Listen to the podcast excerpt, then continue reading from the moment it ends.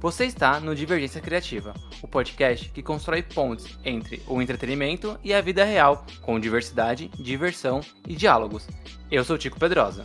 E eu sou Giovana Paixão.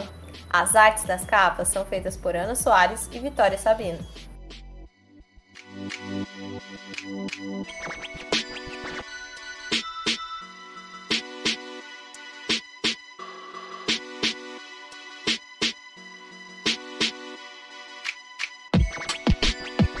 Ah, a magia. Na semana passada falamos um pouco de magia quando citamos o meio de café.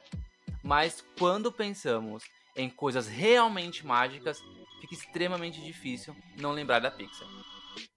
É verdade. Assim, é.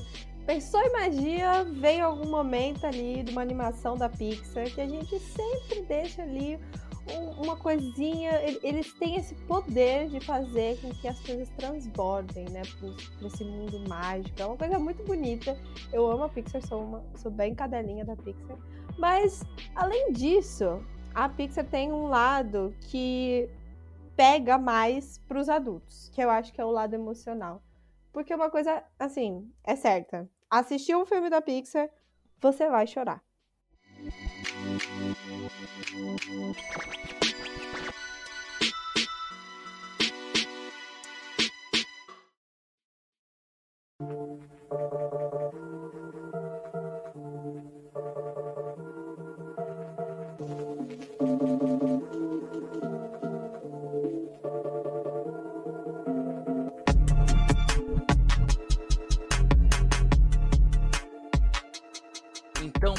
Prepara o lenço, prepara, porque nesse episódio a gente vai falar dos longas animados da Pixar, aqueles que a gente gosta mais, aquele que a gente gosta menos, aquele que a gente chorou mais, a gente vai relembrar, rememorar, eu gosto dessa palavra, né? Rememorar, Rememorar esse momento, esse momento é, emocionante que a gente passa com os filmes da Pixar. Mas para fazer isso a gente não vai fazer sozinho não. A gente vai chamar de volta para esse podcast o publicitário Matheus Miguel, que esteve aqui para falar de Game of Thrones, mas como tudo na vida é um equilíbrio, então se lá a gente falou de Game of Thrones, agora a gente vai falar do, do fofo, da Pixar. Oi, pessoal, tô aqui de volta. Muito bem-vindo de volta à nossa sala Obrigado. virtual. Tava empolgado pra falar com vocês de novo. E agora de Pixar, né? Pô, Pixar eu Sim. amo de paixão. Então, É vai ser verdade. um papo maravilhoso. Eu conheci o, o Matheus e Matheus estava com um boné do, do Universidade Monstro.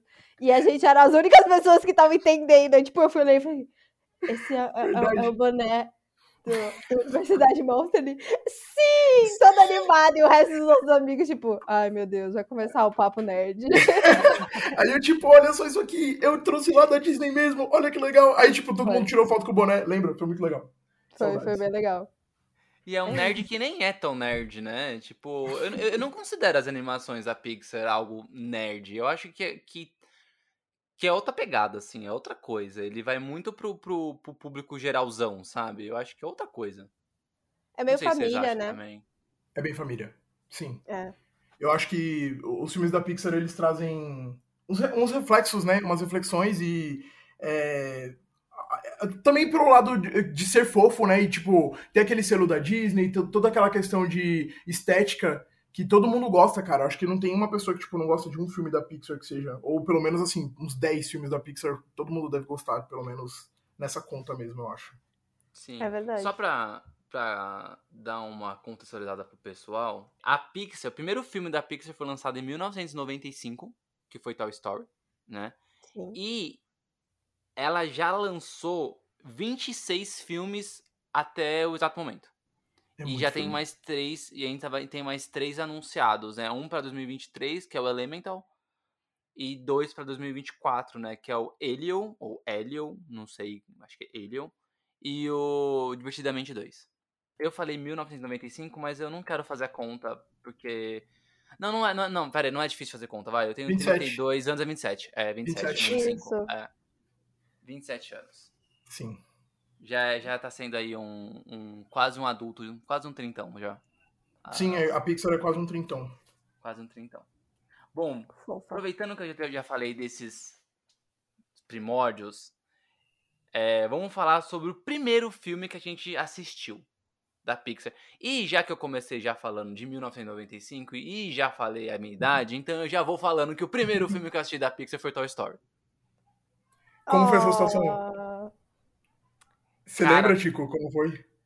Eu, eu, nossa, eu lembro e primeiro que Toy Story, eu tenho, eu tenho uma, eu tenho um carinho muito grande por Toy Story por vários, vários motivos assim. O primeiro é porque ele foi um dos primeiros VHS, se não, se não me engano, o primeiro VHS que eu ganhei, né? E era numa época que a fita era verde, as fitas da Disney, da Disney não, desculpa, da- geralmente desenho animado, né?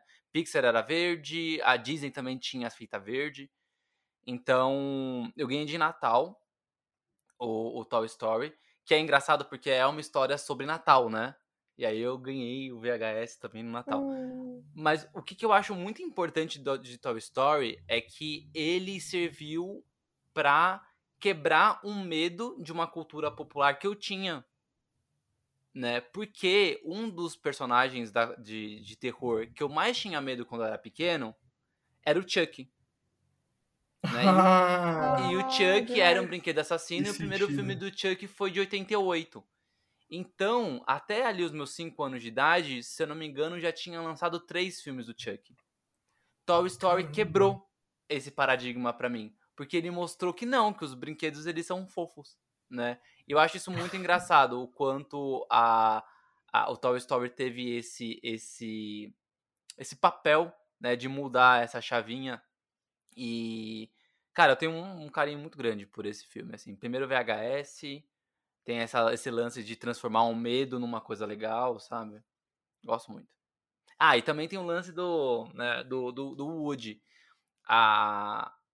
Que talvez eu fui descobrindo isso depois, assim. Não foi nem na época, eu era muito pequeno, tinha 5 anos, né? Mas conforme eu fui crescendo e Toy Story cresceu comigo, né? Tipo, o Toy Story 2, que eu não gosto muito, é, o meio que o Andy acompanha a minha idade, né? Ele era uma Nossa, criança verdade, né? É. Nossa, mágico, hein? muito. Ele tinha 5, cinco, por volta de 5, 6 anos no primeiro filme. E ali ele ainda era uma criança no segundo filme. O segundo era de 99, então ele tinha ali quase 10 anos. E aí o terceiro, ele tem. Ele tava indo pra faculdade, né? Então o terceiro, ele é de. Deixa eu ver aqui, peraí. Terceiro de 2010, se não me engano. Ah, é verdade, 2010. Então, ele tava na faculdade e eu também, eu, eu não me formei e entrei direto na faculdade. Eu fiquei uns aninhos sem estudar, não sem estudar, né? Fazendo curso, mas não, não fui pra, pra faculdade. Então, quando eu entrei na faculdade, no ano seguinte, então esse filme meio que circulou essa mesma época pra mim. E o último filme já era com adulto. E era um filme sobre, sobre essa a maturidade, né? O Woody chega à maturidade, os outros, os brinquedos também têm essa Uhum. evolução, né? Verdade. E então é engraçado como o Toy Story foi seguindo. E é Sim. isso. Ah, não, verdade, é o que eu queria falar, verdade, né? É, a minha personalidade é muito parecida com a do, com, com a do Woody. Então esse lance do, de ser putz, é, leal aos amigos, cara, vocês não fazem ideia de quanta briga eu já comprei por amigo, mas eu nunca, nunca fiz uma briga minha. Nunca entrei numa treta minha. As minhas tretas eu sempre saio. Sabe? Sempre, ah, Eu Oi. também me identifico com o Woody. Eu também me identifico. Até com os defeitos dele. Às vezes eu vejo os defeitos dele e falo assim, caraca, sou um pouco parecido. Que o Woody, ele, às vezes, ele tem um quê meio narcisista, né? Assim, de tipo. muito. Tipo, ah, eu sou o líder do quarto. Logo, é, as coisas vão funcionar como eu quero. Aí, assim, é muito legal como ele vai amadurecendo no- nos, nos quatro filmes e nos curtas, tipo, que ele vai percebendo que os outros brinquedos também têm opinião e que, tipo, pra ele ser um líder, ele precisa respeitar a opinião dos outros. Eu acredito que eu, tipo, na minha experiência com Toy Story, eu evoluí muito observando o Woody, que eu percebi que eu era muito parecido. Demais. Não, e o Woody é caga-regra. Sim, sabe? muito. Ele, então, Sim. então Muito. esse lance de ser caga-regra eu também sou. Então é, Nossa, engraçado assim como. também. Eu não sei se. Obviamente, não foi o Toy Story que, que fez isso comigo, porque ah, não, eu não. Toy Story não tava Sim. todos os dias da minha vida. Mas é Sim. engraçado como o Woody, ele é. ele- Eu sou parecido com ele em vários aspectos, né? E Sim. aí tem uma coisa muito, muito engraçada também, que por ser um, um filme, o primeiro, que fez muito parte da minha infância, e eu tinha o VHS, eu gastei pra cacete essa fita. Eu assisti demais esse desenho animado. E a minha irmã, que é quatro anos mais velha, também assistia de tabela, né? E aí, pra ela se ela relacionar é, a minha proximidade dela com ela ali, com alguma coisa, ela relaciona com a, a trilha sonora. Amigo, estou aqui, né? Hum, perfeito. E Hum. quando ela casou, né, é, eu... Quando ela chamou os padrinhos, né? Na verdade, os padrinhos, eles, eles foram chamados... Ela fez um esquema diferente, não foi meu... tra- foi tradiça, mas teve um esquema diferente ali na, na, na chamada dos, das pessoas, que Uhum. eu entrei antes dos padrinhos. Então, eu era um padrinho, mas eu entrei isolado. A minha música da entrada foi essa. Oh, que legal. Gente. Então. Toy Story é muito importante. irmãos. É muito importante. Que fofos. Você tá muito fofo hoje, Tico. Eu tô. Não tô te aguentando. Mas é, eu falei pra preparar o lenço. É a Pixar que faz com a gente. Sim. É verdade. Você quer falar o seu, Gi? O seu Gente. favorito? Seu primeiro, É, é seu o primeiro que você assistiu, primeiro, na né? verdade, né? O É primeiro o que você primeiro que assistiu. você assistiu. assistiu. É. O primeiro que eu assisti, eu não me lembro, mas é uma história que corre pela família. Então eu vou contar ela pra vocês, que é eu tinha dois anos e alguma coisa, e aí tava estreando no cinema Procurando Nemo, que é de 2003. E minha mãe achou de bom tom, eu que era uma, uma criança que sempre assistia filme em casa, com meu pai, me levar no, no cinema, né? Ela achou que eu tava bem treinada, porque em casa eu Tava assistia preparada. bonitinha. Tava preparada para ir no cinema com dois anos e pouco. Me levou. E aí, nos cinco primeiros minutos de filme, o que, que eu fiz? Chorei horrores. Porque Mentira. o Nemo se perdeu do pai dele, cara. Eu fiquei, Ah, mas ele não vai encontrar mais o pai dele. Ele tá sozinho. E eu chorei, gente. Minha mãe falou que eu chorei, chorei, chorei, chorei, chorei, chorei. Até que ele encontrou, tipo, os amigos, assim, aí ficou um pouco mais tranquilo. E minha mãe é super estressada, vocês, vocês conhecem ela. É que agora ela tá mais mudada. O Matheus conheceu ela já numa outra fase da vida dela. Mãe sempre foi uma pessoa muito estressada. Então ela, ela falou que ela ficou vermelha, assim, queria me levar embora do, do cinema, porque eu tava causando e atrapalhando a sessão das outras pessoas também, né? Mas aí a minha tia, que foi junto com a minha prima, que a gente tem quase a mesma idade, não deixou. Ela falou: não, a Mila vai ficar bem, não, daqui a pouco ela, daqui a pouco ela fica quietinha. E aí foi isso. Meu primeiro filme foi Procurando Nemo, ainda bem que acaba tudo bem, né? E no final minha mãe disse que eu bati a palma, fiquei super feliz. bonitinho. Hoje, engraçado que você tá contando essa experiência, eu tô pensando justamente assim, tipo, como as pessoas, é, por ter o selo Disney, elas acreditam que, tipo, ai, nossa, o filme vai ser fofo, então, tipo, eu vou Sim. levar a criança e a criança vai suportar o, o peso emocional de qualquer história que eles vão contar pra gente. E às vezes Não. acontece isso, é não, sabe? Às vezes a criança não tá preparada, E a mesmo é sendo filme da Disney. É, exatamente. Nossa, E que aí loucura. foi isso, eu causei no cinema. E, e aí acho que depois eu fiquei um tempão sem ir, né? Porque minha mãe ficou, é, realmente não vai dar pra levar a Giovana no cinema.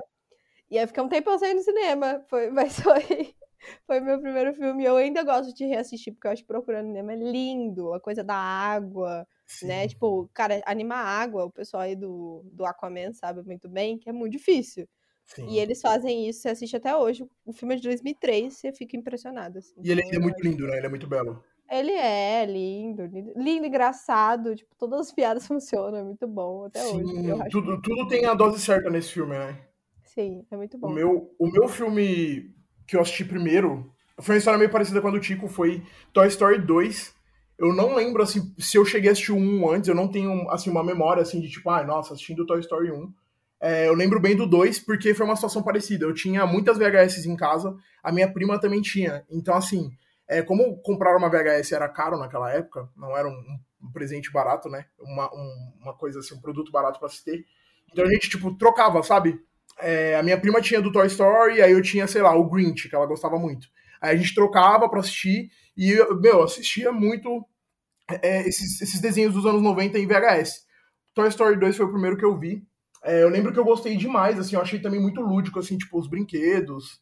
É, eu não tive essa questão com o Chuck, assim, porque o Chuck, tipo, era um, era um filme que eu simplesmente não assistia, eu tinha pavor. Eu era mais novo, né, então não, não, não ia rolar. Então, assim, pra mim a experiência foi 100% assim, de, tipo, ver um brinquedo, sabe, saindo da imaginação ali, ele, ele ganhando vida. E eu achei incrível, incrível. Inclusive, assim, acho que foi um dos fatores de eu ficar pensando, assim, muito em, tipo, fazer cinema um dia, sabe? Foi ter assistido esse filme, que eu fiquei assim, cara, que perfeito, que negócio é esse? Maravilhoso.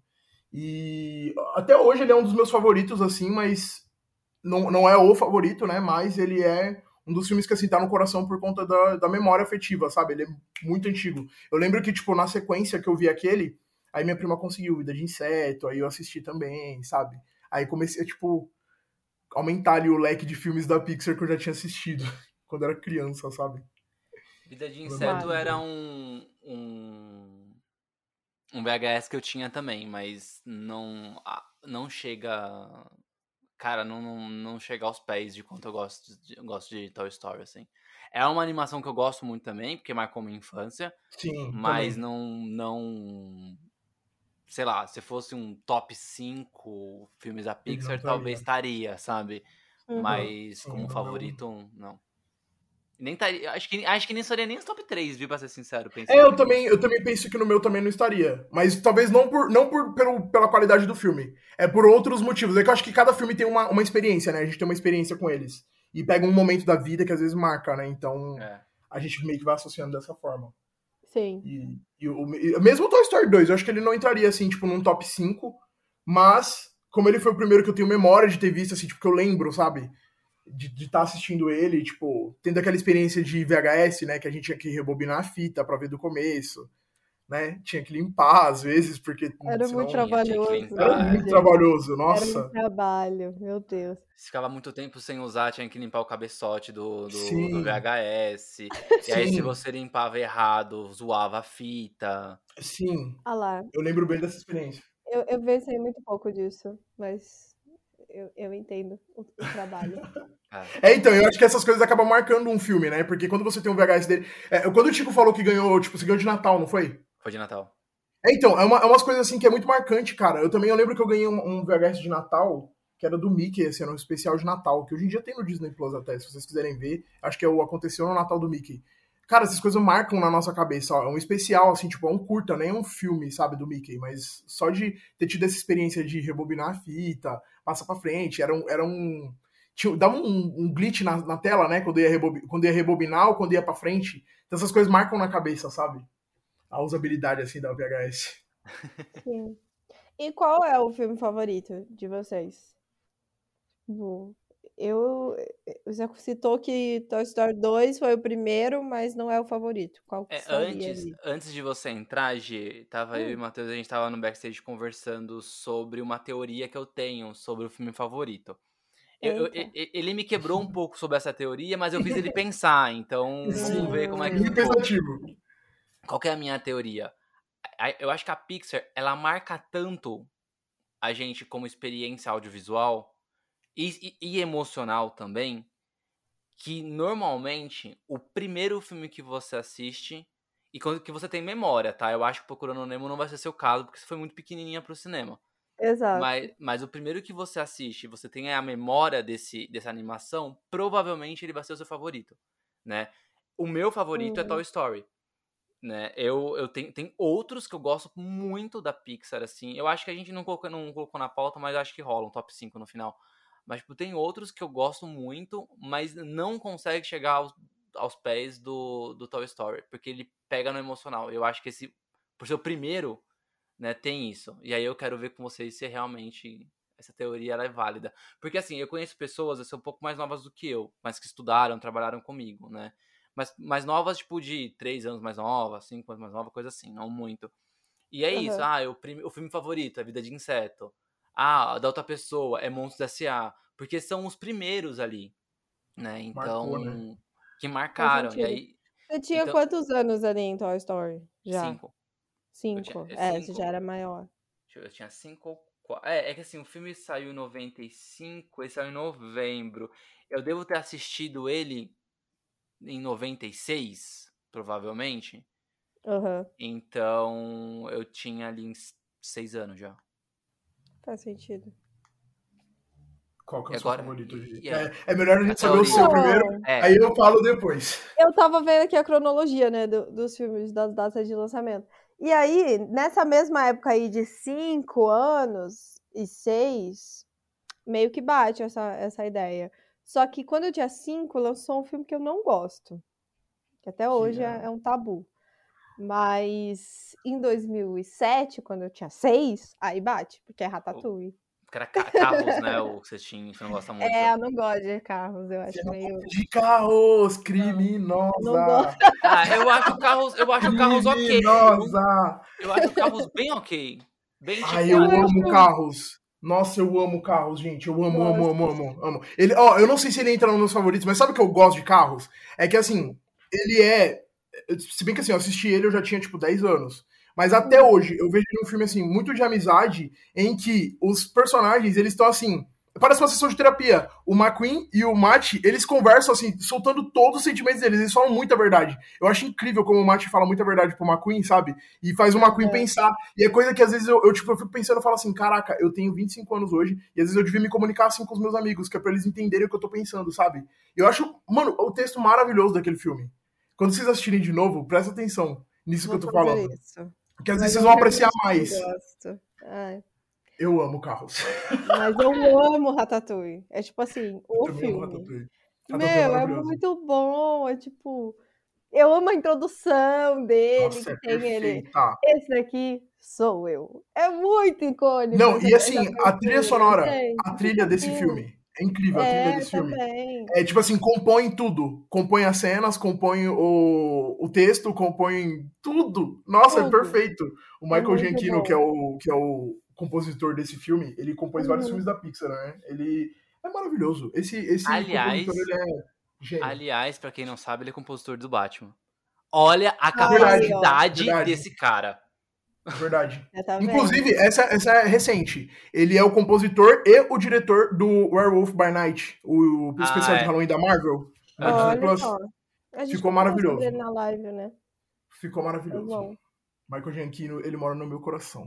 Então, eu acho que talvez a sua teoria não esteja tão errada, Tico. Acho que. Mas eu acho que talvez eu não gosto de carros porque é, meninas não são incentivadas a gostar dessa coisa de corrida, carro, velocidade. ah.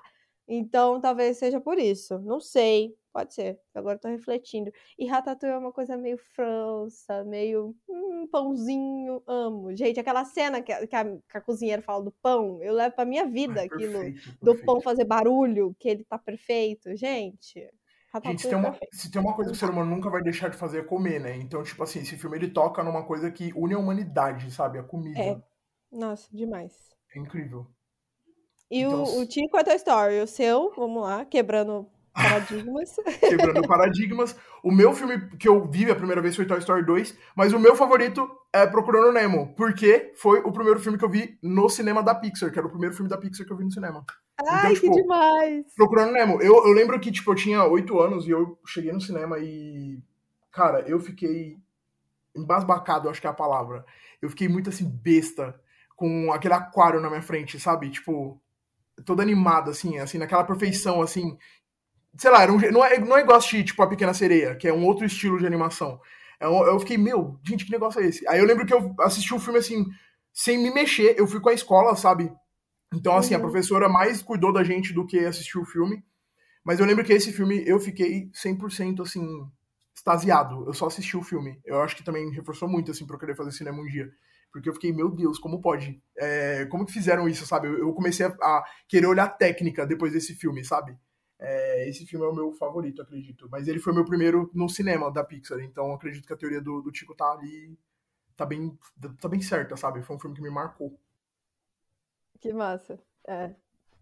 Vim procurando Nemo aí, ó. Tá, tá que tá. nas- nas Não, Procurando Nemo é perfeito, é perfeito. Eu, eu não assistam esse filme comigo. A minha recomendação é não assistir comigo porque eu vou repetir todas as falas. Todas as falas. Inclusive, eu fui na mão do Pixar. A minha tristeza, a minha tristeza. Foi, eu nem uso crachá. Eu nem uso crachá onde eu trabalho. Eu nunca usei, assim, tipo, nos, no- nas minhas experiências no mercado de trabalho ultimamente. Mas tinha um crachá escrito Peixe, Wallaby Way, é, Sherman, assim, enfim, tinha todo o endereço lá que agora eu esqueci, só porque eu falei que eu sabia todas as falas. Aham. E não, não tinha lá na mão do Pixar. Nossa, isso me deixou triste. Isso me deixou muito triste. Que eu só eu Oh. queria muito e não tinha. Aí eles falaram que ia ter. É, iam renovar lá, renovavam, se não me engano, de 10 em 10 dias o, o estoque. Mas eu nunca mais consegui ir lá pra ver. É, mas tá tudo esgotado, né? Agora. Sim. Aliás, o mundo Pixar foi uma frustração geral, assim. Várias pessoas falam, ah, não gostei, ah, não sei o quê. Sei. Nossa, a gente, a gente pode falar disso agora? Aquelas. Ah, Pode vamos dar uma pausa aí na- no, no- assunto filmes e vamos falar sobre isso aí e a gente volta depois. Nossa, gente, mundo Pixar, vocês foram, primeiramente? Não. Não Cara. Assim, vou, vou- vou- primeiro falar minha experiência, tipo, chegando lá, eu achei mágico, mágico. Foi, tipo assim, lindo. Não vou, não vou mentir pra vocês que eu cheguei lá, eu me senti criancinha, criancinha mesmo. Parecia que eu tava, assim, segurando na mão do meu eu de, sei lá, oito anos. Eu tava muito feliz. E é, tipo assim, muito lúdico, sabe? É, achei bem organizado, achei que tava, tipo, tudo correndo muito bem. É, eu fiquei muito chateado com as barreiras que eles fizeram, sabe, entre os personagens. Então, assim, eu acredito que a, a Disney tem dinheiro pra poder contratar um time, né, Pra poder orientar com a questão da foto, de tocar em personagem ou cenário. E eu achei que eles foram pela opção mais básica, sabe? E colocaram ali aquelas aquelas, como é que eu posso falar, gente? Me ajuda. Barreiras. É tipo umas barreirinhas, sabe? Assim, tipo, Era fitas de amarela e preta, não era? É, um- é, é umas pretas, na verdade eram 100% pretas que eu vi. Sabe aquelas de shopping, quando você separa a fila? Sim. Enfim, tava na frente dos personagens. Assim, eu consegui fazer um jeito de tirar as fotos e saiu legal. Mas, é, nisso foi frustrante. Eu achei alguns cenários muito melhores do que outros. Por exemplo, o cenário do, do Up, perfeito, perfeito. O cenário dos Incríveis, muito básico. Completamente básico. O do Carros era básico, mas assim, tinha um McQueen gigante, do tamanho de um carro real. Então, assim, isso já me deixou bobinho. É, sei lá, a, a- sabe a, a barbearia do filme Soul, do Joe? Ai, sim. Gente, tava perfeita. Juro por Deus. Parecia que eu tava em Nova York. Tava, tava muito bonito mesmo. É sem exagero. Tava muito bonito, assim. a- o jeito que eles colocaram as coisas que era papel de parede, sabe? Assim, tava. Dependendo do ângulo que você olhava, ficava perfeito. A Gi que gosta de Ratatouille, achei que o cenário tava muito fraquinho. Tava fraquinho. Mas, pelo menos assim, eu, eu me senti dentro da cozinha como se eu fosse do tamanho do Remy. Então isso, isso foi legal, da experiência. É, e a lojinha, cara, eu fiquei um pouco frustrado com a lojinha, sabe? É, a- as únicas coisas que eu comprei foram duas camisetas de funcionário da Pixar, sabe? Da Pixar Animation mesmo. Que eu, tipo, vi aquilo e falei assim, gente, se isso aqui custar 200 reais cada uma, eu vou levar, não vai ter jeito, sabe? Toma todo o meu dinheiro.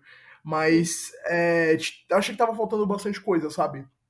E pro padrão Disney, por mais que eles é, terceirizaram toda a produção da, de produtos assim, sabe? Você conseguia ver a, a marca, né? De, por exemplo, a copo era de uma marca X que faz copo normal aqui pra gente no Brasil.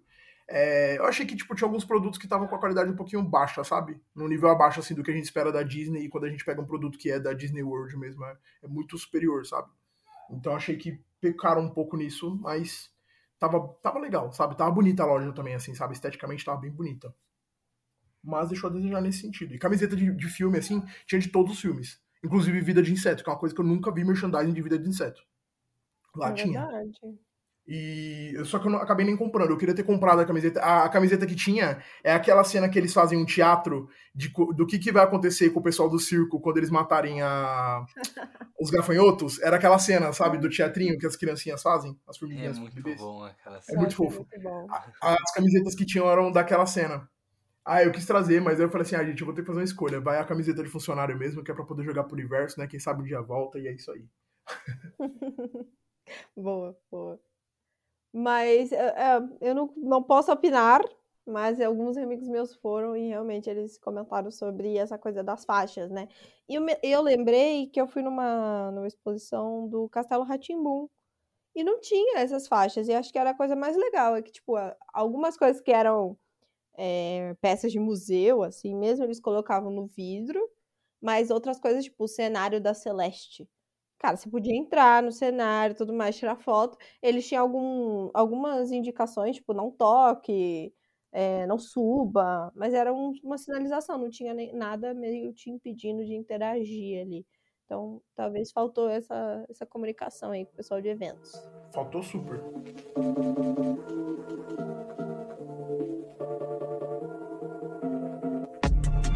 Aproveitando que estão falando de coisa ruim, né? Essa, eu acho que é essa próxima, essa próxima pergunta vai ser, vai ser difícil. Pra mim foi muito fácil, admito. Ah. Mas eu não sei se pra vocês será. Que é qual que é o pior filme da Pixar pra vocês? Carros 2. Aquelas deixei. Nossa, até, que bom. Eu nem deixei, nem pensei muito. Carros Eu 2. penso, Carros 2. Gente, é muito ruim. Carros 2 é Qualquer muito um dos ruim. carros, pra mim. Nossa, Gi, Não- pelo não amor de Deus. nenhum. perdão, perdão. Peço perdão a todos os carristas que eu vou decepcioná-los. E olha que tem três, né? Então, o terceiro eu nem cheguei a assistir. Que eu sei que tem a queda do, do Relâmpago Marquinhos, que é todo um drama, fizeram lá o trailer, não me convenceu, não fui assistir. Nossa. Eu admito que a du pra, pra dublagem, Relâmpago Marquinhos, eu acho que deve ser a melhor adaptação de nome já feito na história, assim, tipo. Nossa, Relâmpago Marquinhos e Buzz Latinha é perfeito. Buzz Latinha é uma vitória, é uma vitória, né? Muito bom. Muito. Aproveitando que falamos de Buzz Lightinha, né? Buzz Lightinha. Ai, o meu pior Deus. filme pra mim é o filme solo do Lightyear. É, esse filme Eu não cheguei a é- assistir. Muito ruim. Muito. Tipo, Eu não entendo por que ele existe, Muito. pra começo de conversa. É, é, é, essa era uma questão. Eu não entendia por que, que ele existia. Mas Tá. beleza, se é pra fazer um filme do Lightyear e não for boneco, mas for ele de verdade, que na verdade não era ele de verdade, né? A, a, a campanha de Mesmo- marketing vendia como, Nossa, como um filme que o Andy assistiu. Né? Ah. Então, era, era- a campanha de marketing era isso, né? Tipo, o Andy assistiu esse filme quando ele era pequeno e ele começou a ser fã do Buzz Lightyear por causa disso.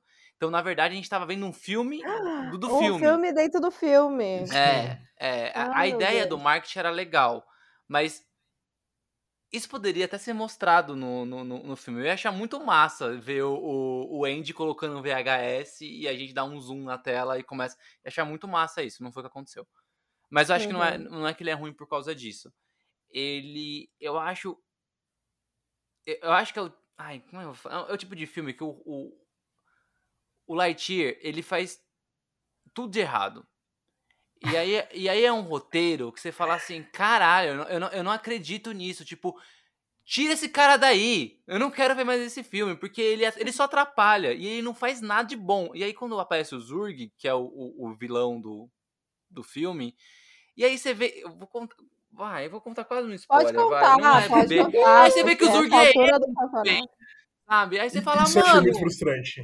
Você fala, Todo mundo é ele. Tudo que dá de errado nesse filme é ele. Tira ele desse filme. Não precisa. Eu, eu não, eu não gostei. Assim, eu acho que em questão de roteiro. Primeiro que, é um- que não é um filme que me, que me emocionou. Peraí, o plot twist é que o, o, o vilão é ele mesmo? É ele do é ele futuro. mesmo. É, é porque ele é do futuro. Meu Deus! Nossa. É, é, o filme é sobre viagem no tempo, né? É sobre você tentar consertar um erro seu. É.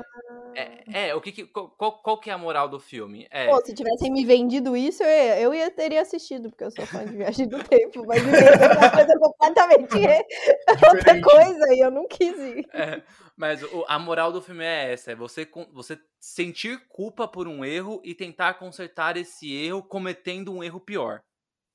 Essa é a moral. E aí, quando ele para de cometer esse erro, as coisas começam a andar, né? É, só que. Só que, cara, isso é muito chato. Só pra você ter noção, pra história começar a andar, ele volta no tempo umas 10 vezes. Aí sim o filme Oh. parece que começa. E aí o filme começa depois disso. Só que aí, uma coisa que eu fiquei muito frustrado, assim, é. Que aí eu acho que é um pouco de, da, culpa minha também.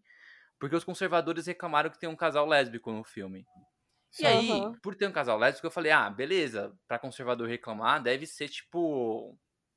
Deve persistir, deve ser alguém. Deve ter um que tempo de tela. Deve ter É, um tempo de tela. o casal fica em tela uns segundinhos, assim, sabe? Ah, uma não. das personagens até que fica mais tempo, mas ela, junto com a esposa, Que é onde você descobre que ela é. É lésbica. É muito Lésbica? rápido.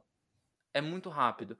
E eu Ai, falei, nossa, reclamaram por causa disso, sabe? Aham. E, e, e aí foi uma frustração atrás de frustração, porque isso foi uma frustração. E aliás, a Disney queria tirar essa cena, tipo, nem tem cena direito. Exato.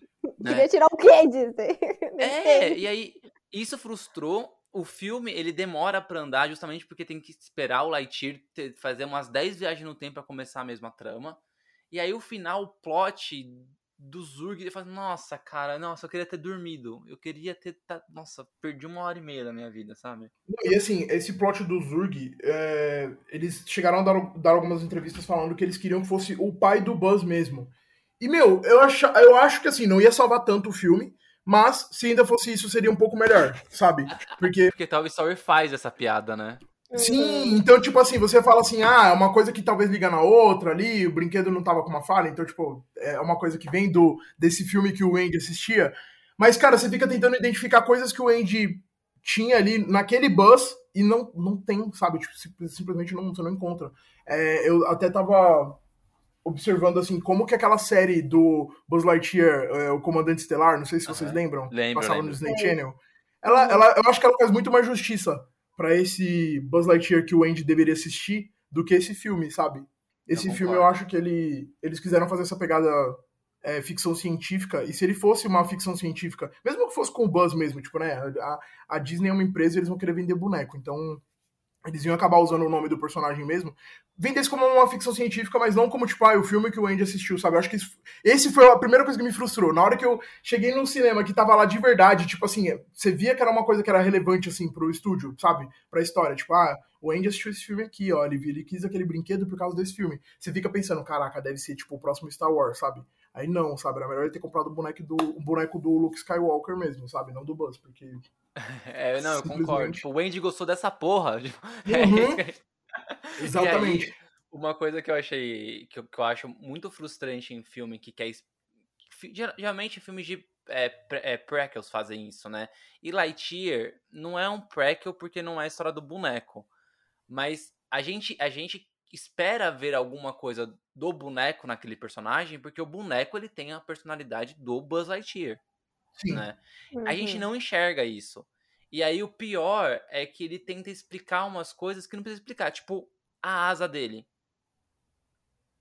Eles colocam isso num contexto da história e explica porque que ele tem uma asa. Tipo, dane-se, gente, coloca a asa desde o começo.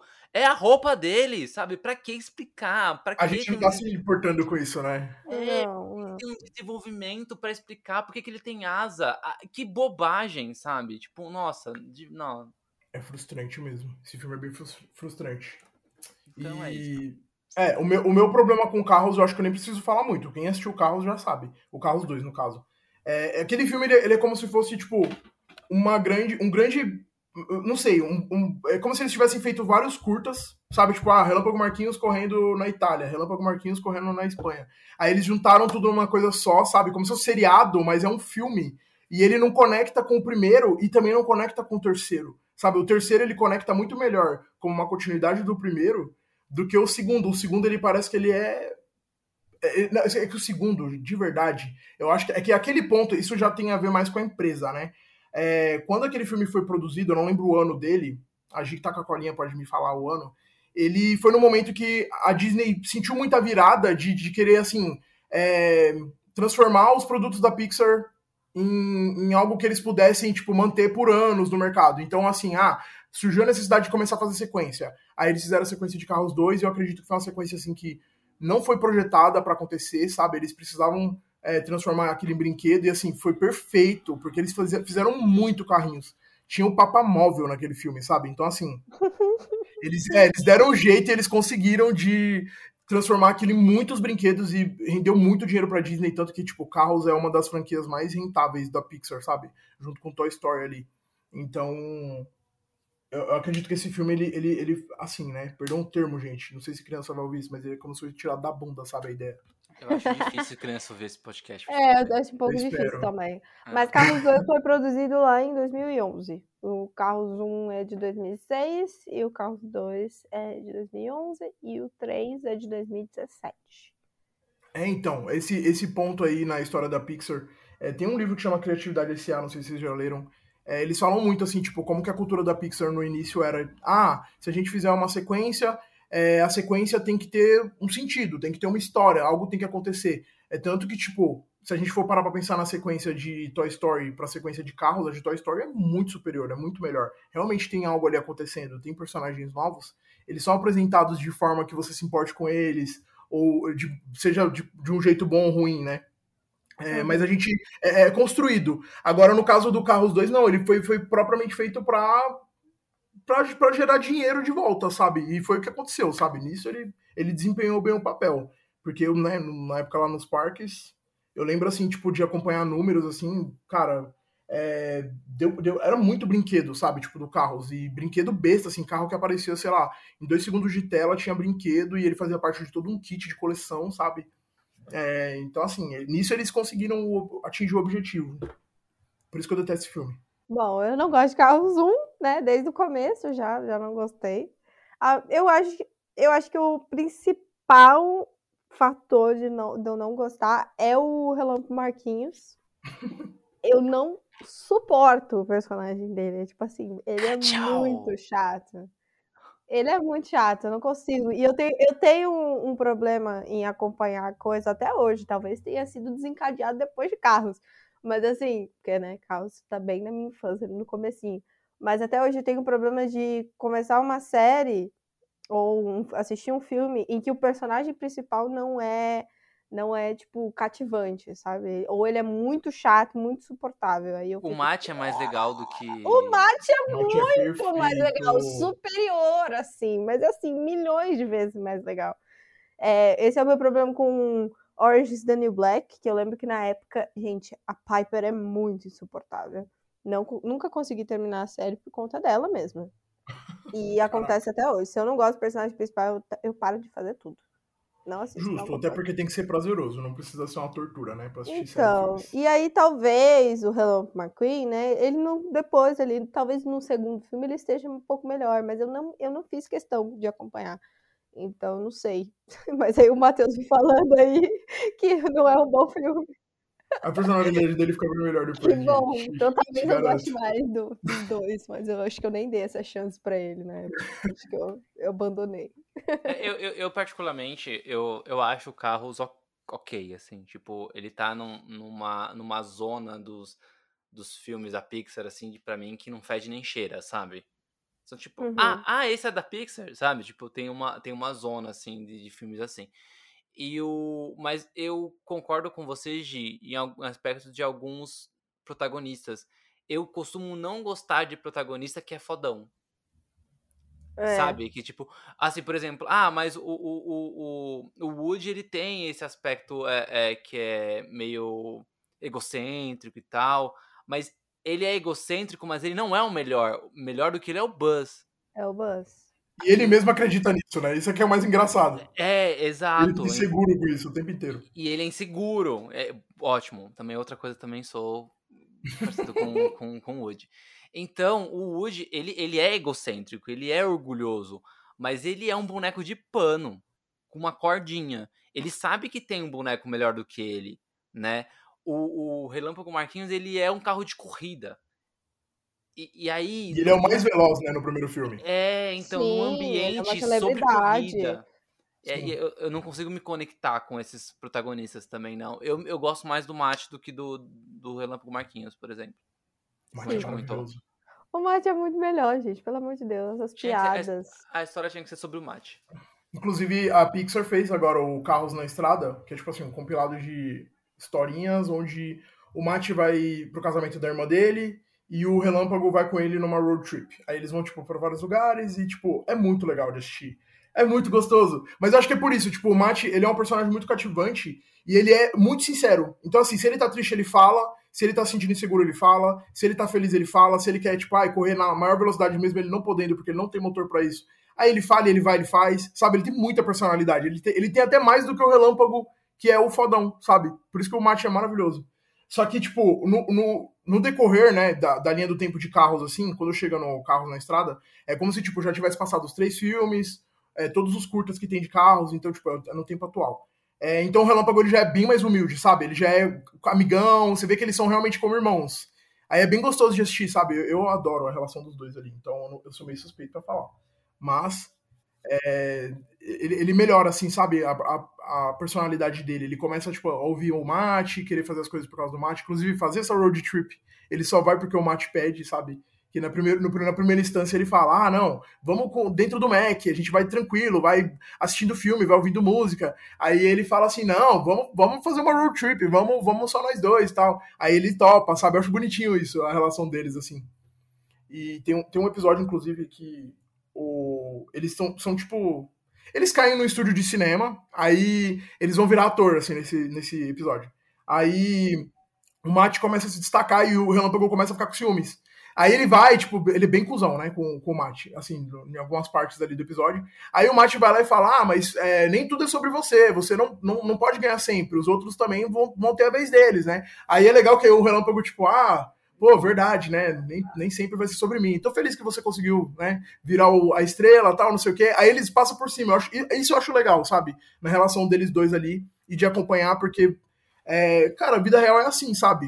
É, a gente sempre tem um amigo que é que se acha mais fodão e que ele às vezes fica com ciúme quando você se destaca, mesmo você se destacando menos.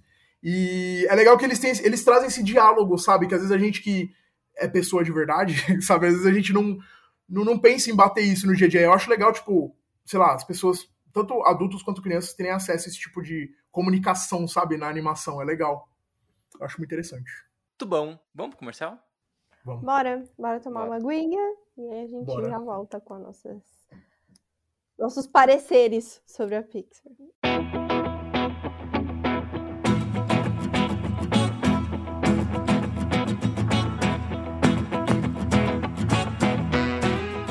Chico, eu sei que às vezes a gente tá meio zoado e não quer abrir a câmera, né? Mas é que é uma reunião, sabe? Então eu acho importante. Então, liga a câmera aí. Parece que eu tô falando só com uma voz, um robô, assim. É meio esquisito. Peraí, peraí. Pronto. Liguei. Ah, aí sim! Nó! Que camiseta bonita! Diferente. Acho que eu nunca vi você com ela, não. É nova? É sim. É, é, então, eu demorei pra, pra ligar a câmera justamente porque eu tava escolhendo né, a minha camiseta. Eu fiz várias personalizadas lá na Lab 41. Peraí. Personalizada? Você tá falando que só você tem essa camiseta? Tipo, ninguém mais. Isso aí é demais, né? É, e é só você entrar lá na lab41.com.br e lá você pode é, escolher quantas camisetas personalizadas você quiser. E se não tiver nenhuma ideia nova, diferentona, você pode escolher qualquer estampa que eles já têm disponíveis. São todas muito bonitas, aliás. Nossa, muito legal. E, não, vai ser muito bom. Porque eu tô num projeto lá no meu trabalho. E eu queria umas camisetas personalizadas. Vou entrar no site agora. Entra assim, entra assim, porque lá na Lab 41 você pode pedir uma, uma só, né? Tipo, uma camiseta se você quiser, ou pedir várias. Aí pode ser pro trabalho, torcida de time, uniformes. Vixe, nossa, dá pra pedir pra um monte de coisa. E qual que é o site mesmo? É lab41, né? L-A-B, B mudo, 41.com.br. Fechou.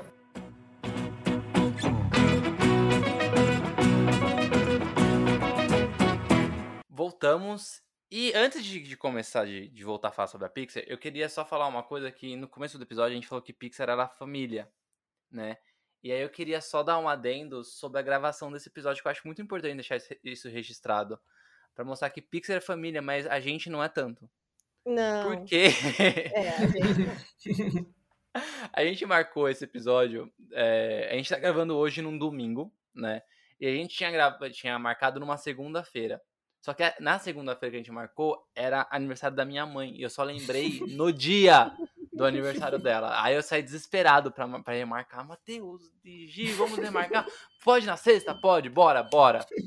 Na sexta-feira, na sexta, Matheus lembrou que era aniversário da avó dele. Putz, não dá, então vamos no domingo. Vamos. Aí Ai, estamos gravando agora. Mas só, eu só E queria deixar graças a Deus, nenhum, nenhum familiar meu é libriano e aí não temos aniversário época. Gente, na minha família só tem librianos. Não, pra vocês terem noção, não era aniversário só da minha avó, era aniversário da minha tia e da minha prima. Foi na mesma semana. Aí foi tudo. Oh, E na semana que vem já é o meu, junto com uma prima e uma tia. Ou seja, É uma família de indecisos, gente, é né? todo mundo É. indeciso. Todo mundo indeciso, libriano.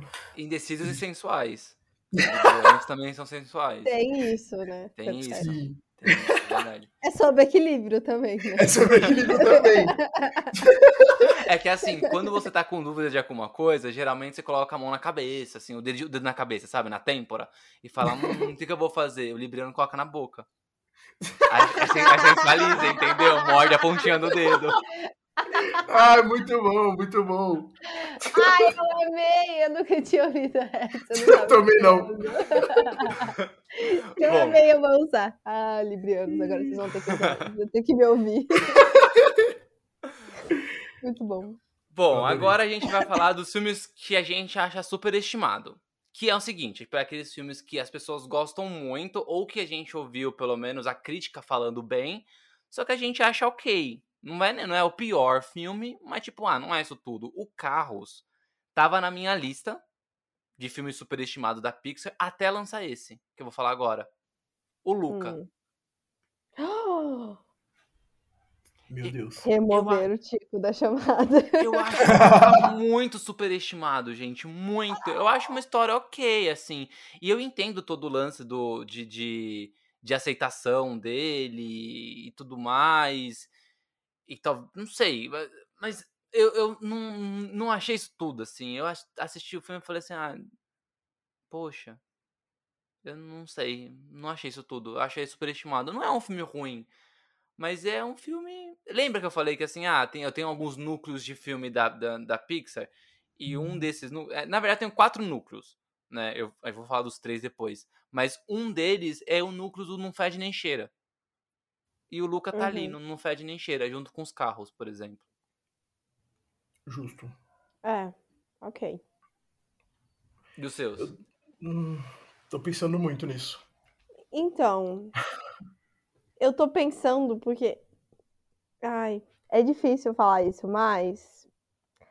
Toy Story tem uma história e eu entendo muito. Tipo assim, primeiro filme de animação, 3D. Tô saindo da sala, gente. Eles... Muito foda. Não, não, já aca- acabou. Ah, é, Não, Giovana, você não faz ideia. A nossa, a nossa Mas- amizade não, acabou calma, agora. calma, calma. Divergência Criativa. Esse é o último. Gente, esse é o último episódio de Divergência Criativa, entendeu? Calma, calma. Obrigado calma. por tudo que aconteceu nesse, podcast. Mas e eu é acho. isso.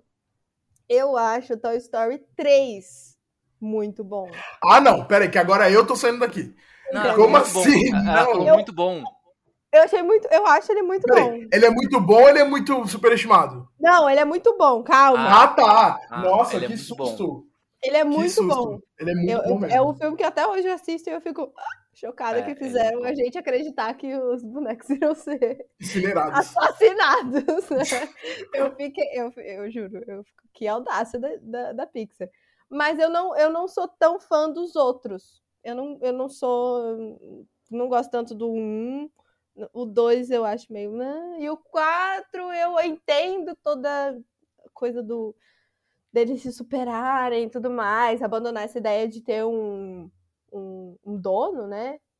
Mas, sei lá, eu gosto muito do 3. Pra mim, o 3 é o mais legal. Só que os outros não, não me cativam tanto e eu sei que todo mundo ama, então eu, eu gosto de.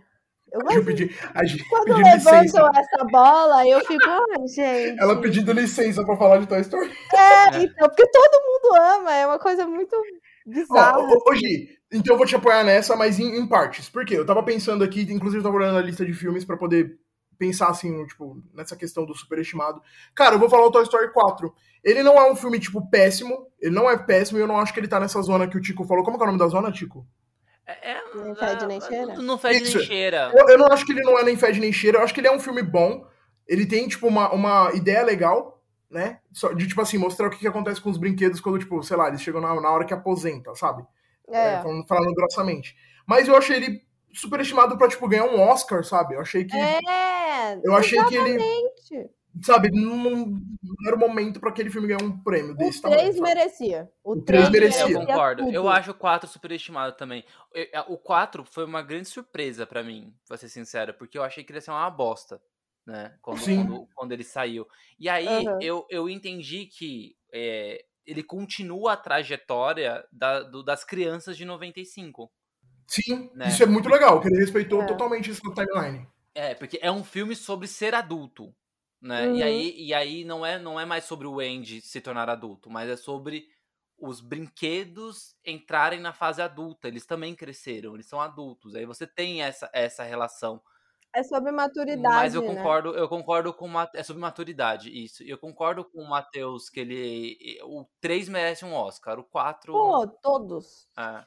Se ele pudesse levar todos os Oscars, ele levava, porque Toy Story 3 é muito bom. Uma- teve uma coisa que eu achei legal também no, no, no 4, que eu demorei muito pra aceitar isso.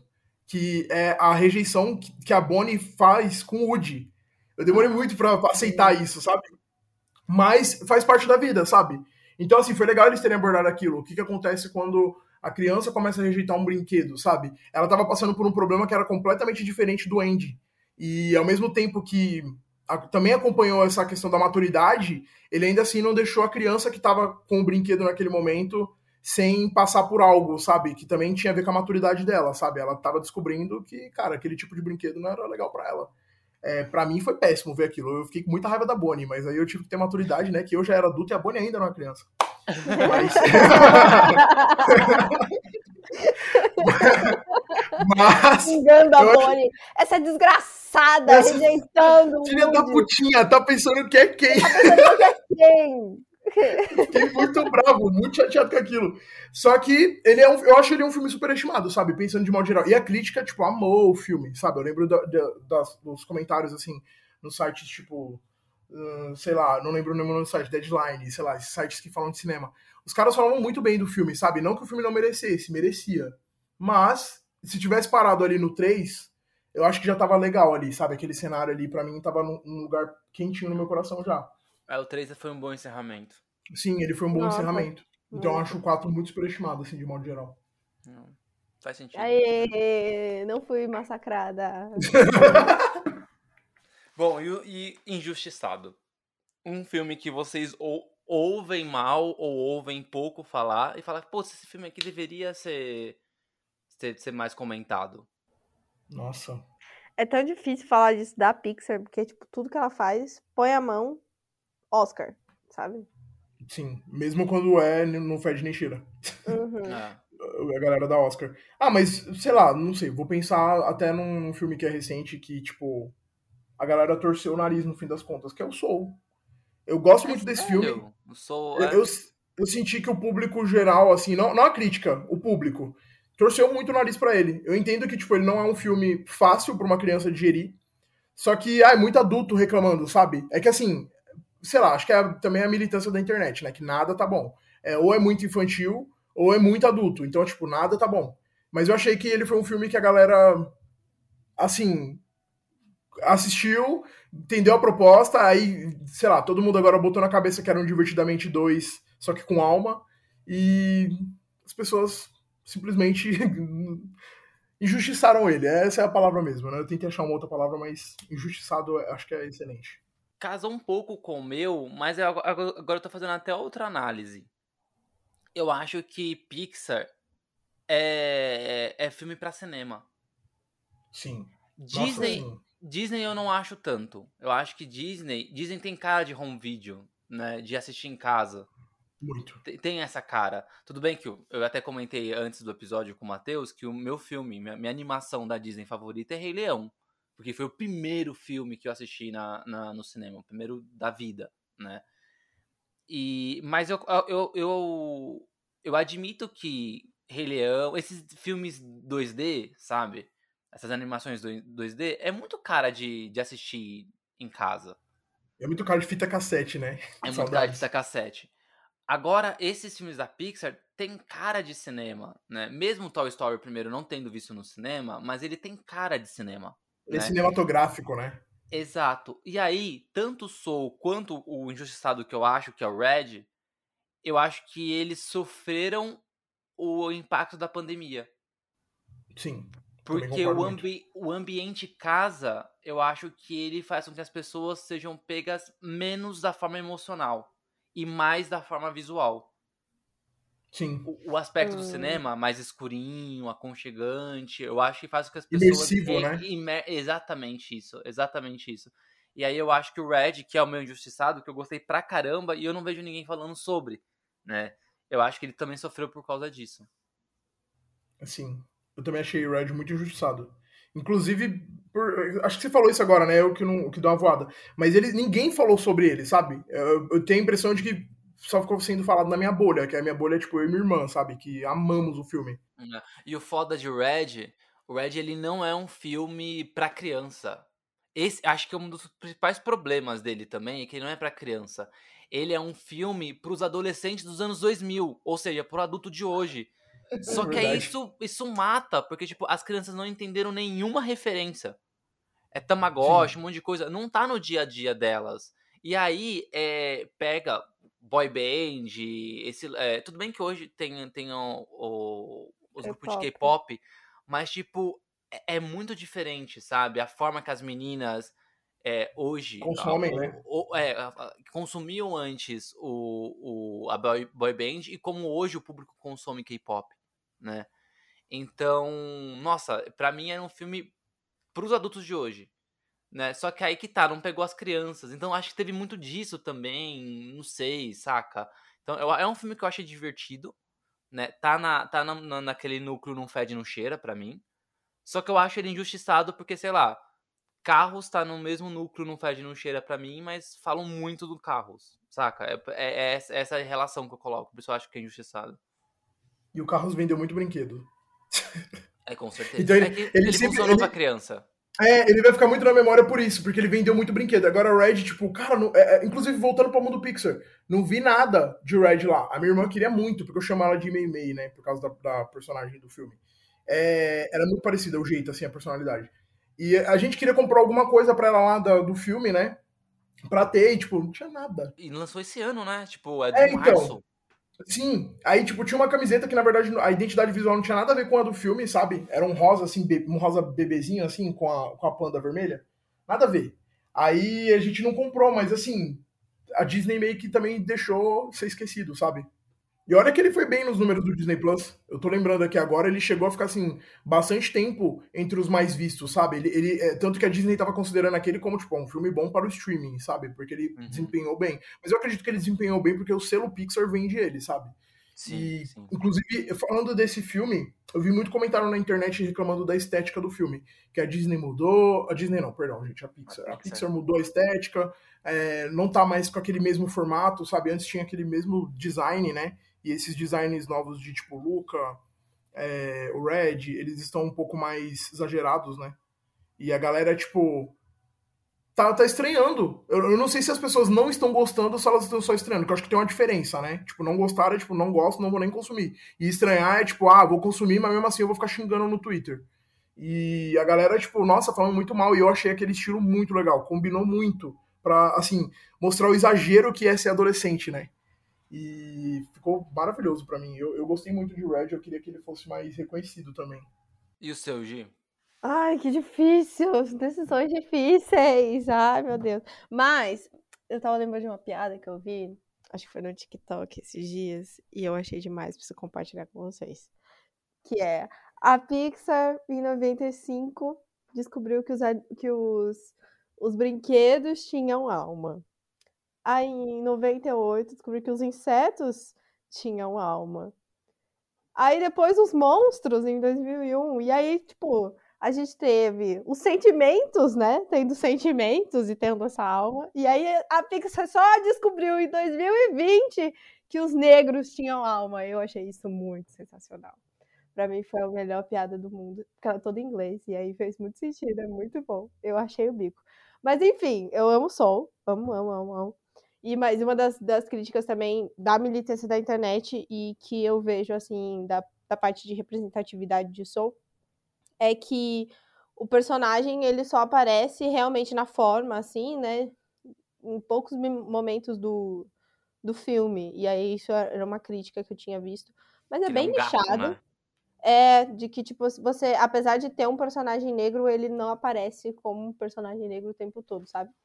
Mas, enfim, eu tava refletindo aqui sobre uma outra coisa, que é a falta de personagens femininas principais uhum. na Pixar. A gente tem muito pouco. É, Red, Valente. Então, Red, Valente e Procurando Dory. É. Pelas isso. minhas contas. São três. E eu acho que esses três têm coisas em comum. Eles são menos explorados mesmo. Eu acho que Procurando Dory, não... tipo assim, é lindo o filme. Não deixa de ser lindo. Eu, eu adoro, inclusive, a história. Mas não tem a mesma grandeza que Procurando Nemo. Valente é uma puta princesa. Tipo assim, inventou o feminismo lá em 2012. Mas também não tem o mesmo impacto. E aí, Red também vem aí mostrando uma, uma personagem feminina e também asiática, né? Se eu não, de ascendência asiática, pelo menos, se eu não me engano. Então, eu acho que a Pixar ainda tá pecando ali um pouco nessa comunicação com a, com- talvez com essa com essas personagens femininas. Então, eu acho que Valente, pra mim, é o mais injustiçado. Apesar de ser um filme muito legal, eu lembro de ter assistido Valente, ter gostado bastante, mas assim, não é nada que não é um filme extraordinário. Eu acho que ele não é extraordinário, mas ele é muito bom. Tem muito filme aí, tipo Carros, que a gente já falou, que é muito mais tá e não teve e teve muito destaque e Valente, eu acho que é meio mal divulgado. E a própria Disney brinca com isso, né? Que teve o filme do Detona Ralph, que ela é a única princesa que não fala a língua das princesas, né? Aí elas fazem, é porque ela é de outro estúdio. É muito bom. É muito- Hoje, eu tenho uma, uma observação, inclusive. É, tem um documentário no Disney Plus, que eu não vou lembrar o nome agora, mas é, é o documentário da Pixar, em que, tipo, tem os bastidores. Eu tô tentando achar o nome dele aqui, pra poder falar pra vocês. Mas é, chama Por Dentro da Pixar. É, dentro desse documentário, tem vários profissionais lá, então, tipo assim, a gente vê um profissional que trabalha na cozinha da Pixar, um profissional que é continuista, um profissional que cuida do, sei lá, da, da sonoplastia. É, são vários profissionais aleatórios que contam alguma coisa dos bastidores. Tem uma profissional que eu não vou lembrar o nome da profissão dela, que é uma coisa específica, a Pixar fez especialmente para essa acuracidade dos filmes, que faz um balanço da quantidade de personagens femininos nos filmes da Pixar de modo geral, porque acho que vocês sabem, mas no nosso planeta temos mais mulheres do que homens, de modo geral. Então, todos os filmes da Pixar têm a mesma porcentagem de femini- personagens femininos a mais, sabe? Sejam, tipo, é, coadjuvantes ou não, assim, enfim. É, um- é uma observação legal. Ainda não, não é, como é que eu posso falar? Não resolve esse ponto que você falou, mas eu acho, acho muito legal eles terem esse cuidado, sabe? De tipo assim, sempre a gente vai assistir o filme e vai ter mais mulheres do que homens em tela, porque no nosso planeta tem mais mulheres do que homens, sabe? É uma coisa que a gente não percebe é, a olho nu, vamos falar assim, mas é, simboliza algo, sabe? Que se alguém for observar, sempre vai ver mais personagens femininos do que masculinos nos filmes da Pixar. Eu acho isso muito legal. Eu vou jogar um pouco de areia na, na, na ideia, assim. Que eu, eu acho interessante, mas eu acho migalha, saca? É muita migalha, isso é verdade. Ah, é, é. eu, eu acho que, mano, não, ok. Ainda ah, não resolve o problema. O que, que adianta você ter um filme com um cara e dez mulheres e quem é o protagonista? O único cara do filme, saca? Então, tipo, eu acho que, ok, legal eles pensarem nisso, né, numa proporção real de, de pessoas, mas elas têm que estar à frente também, né? Então, fica Sim. muito. É, é migalha, né? Acho que precisa, realmente. Acho que o que a gente falou. E aí é verdade, eu fui ver a lista, né? Tô com a lista aberta pra fazer as colinhas. E, cara, é, realmente é só. é- são só as três, né? Procurando Dory, que foi promovida, foi, foi promovida a, a protagonista, né? Porque ela era coadjuvante. Exato, ela era coadjuvante. É, é, aí. Valente e agora o, o Red. Não tem outro que tenha. Tem É. personagens femininas muito boas nas franquias, sabe? Mas, tipo, um, não. Não tem mesmo. Ah, eu tava O- esquecendo também do Divertidamente, né? Isso que eu ia tem falar, a- Divertidamente a tem, é-. É, ela, é, isso é verdade. E tem a Alegria ele. também, que eu, acho, eu acredito que seja, né? A alegria e a tristeza, né? Que são as, as personagens É. principais. Mas é, Tem é muito isso. ainda que melhorar, né? Exato. Aí, 30 anos, tá quase 30 aí a, a Pixar. É. Bora melhorar esse quesito. Quiser me contratar pra fazer isso, estou aceitando. Bom, e vamos lá. E o filme que a gente mais chorou? Up Altas Aventuras. Putz, sim. Aquele filme, eu posso ouvir só a trilha sonora. Eu choro. Eu não preciso nem ver o filme. Três segundos de filme você já morre, né? Nossa, você já tá Nossa. chorando. Sim. Também é, Gil? Up? Ah, eu tô pensando. Talvez não, talvez não. Mas Up eu choro muito. Tem três filmes que eu chorei muito, mas teve um deles que eu não conseguia mais enxergar nada. Na- sabe, assim, que tipo, não, não, não para de sair. Ah, eu preciso dos olhos pra assistir, sabe? O filme tá continuando, eu não tô entendendo nada. Ó, três que eu, que eu chorei. Eu vou. Up eu chorei. O Coco, né? O Viva a Vida é uma Festa. Chorei Sim. também. Mas o que eu mais chorei, tipo, de soluçar, de tipo, arfar, assim. Sabe? Tipo, meu Deus céu, o que tá acontecendo comigo? Foi Toy Story 3. É E- maravilhoso também. Ah, E não foi na parte dos brinquedos, porque, tipo, a Disney, a Pixar, né, no caso, não, não me enganou. Eu sabia que ela não ia queimar. Não tava nem, nem perto do final do filme. Tipo, eu sabia que no máximo ia queimar um, mas, tipo, sabe? Não ia. Mas é tão significativo. Dá até vontade de chorar de novo, só de lembrar. De verdade mesmo. É tão Uhum. significativo o momento que o Andy brinca a última vez com os brinquedos. Ai, gente, sim. Nossa, tipo- aquela cena. É, só, só de lembrar dela, cara, e eu, nossa, eu, eu soluçava de chorar, assim, que, cara, é, é muito. A gente não quer parar de ser criança. Sim. A gente não quer ter responsabilidade. A gente quer um pouco, mas a gente não quer ser responsável por essas responsabilidades. Eu quero não pagar conta às vezes. Pô, pra pagar Sim. conta legal. Eu tenho a minha internet, eu tenho a minha luz, eu tenho a minha casa, saca? Sim. Mas eu não quero ser responsabilizado por não fazer essas coisas. Eu não quero trabalhar. Eu não quero ser responsabilizado por trabalhar.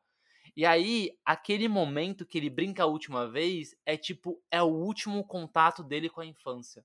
E a gente, essas coisas acontecem na nossa vida e a gente não percebe.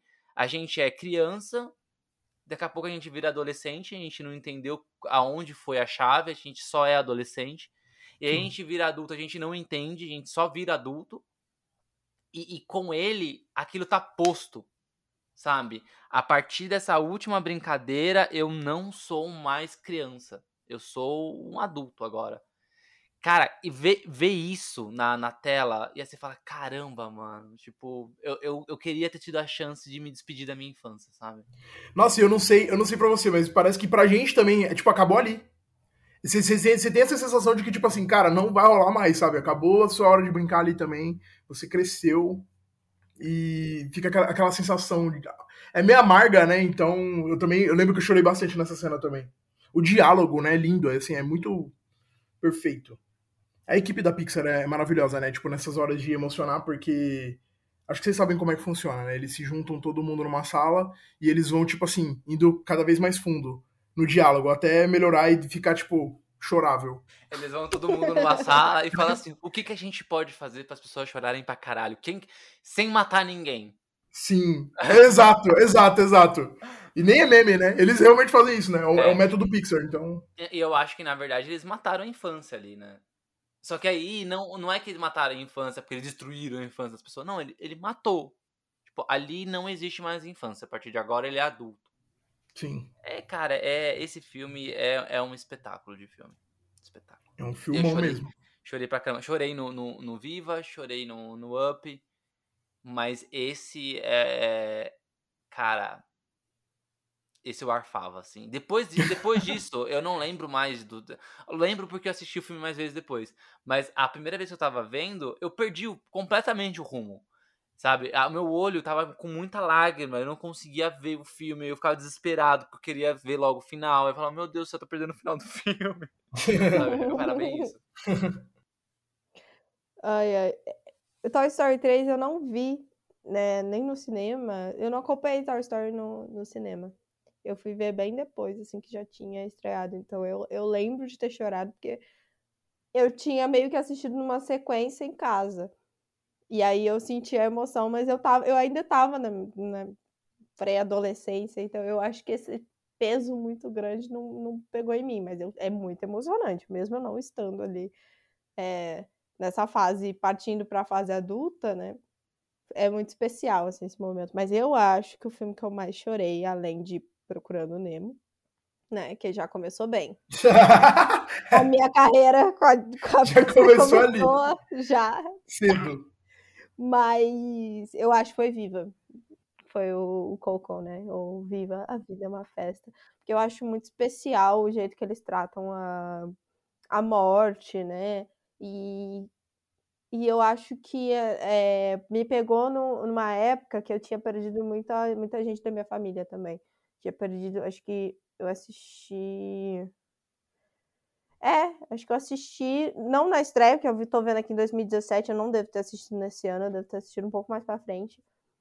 Mas eu assisti numa época que eu tinha perdido um, parente, assim, que foi muito próximo, foi um baque muito grande. Então eu me debulhei em lágrimas.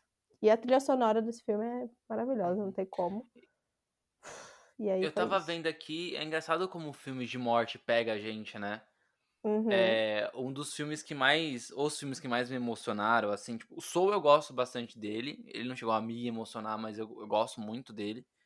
O, o, o, Viva, o Up, que também. O, o Up, ele começa com uma morte, né? É. é e, e a, toda a história continua, né? O cara vira, vira aquele rabugento por causa de uma morte. E o, o Toy Story 3, ele é metafórico, não é? Mas é uma passagem, é uma é um portal, uma morte, né? Se deixou a, a, a infância para trás. Então é engraçado como quando a gente fala de, de morte, quando a gente fala dessa, dessa passagem, né? É, o quanto isso pega. E eu tô vendo a gente falando, e realmente são os filmes que mais emocionaram a gente, são justamente os filmes que que fala sobre isso, né? Tipo, o Matheus falou sobre o Up, que é o que ele mais chorou, mas também me emocionou. Ah, Toy Story foi o que mais me emocionou, mas também emocionou os outros dois. Uhum. Né? E, é, a, a, Viva foi da Gi, mas também me emocionou, emocionou o Matheus. Sabe, os três que circulam sobre isso. Eu acho muito, muito, muito engraçado, né?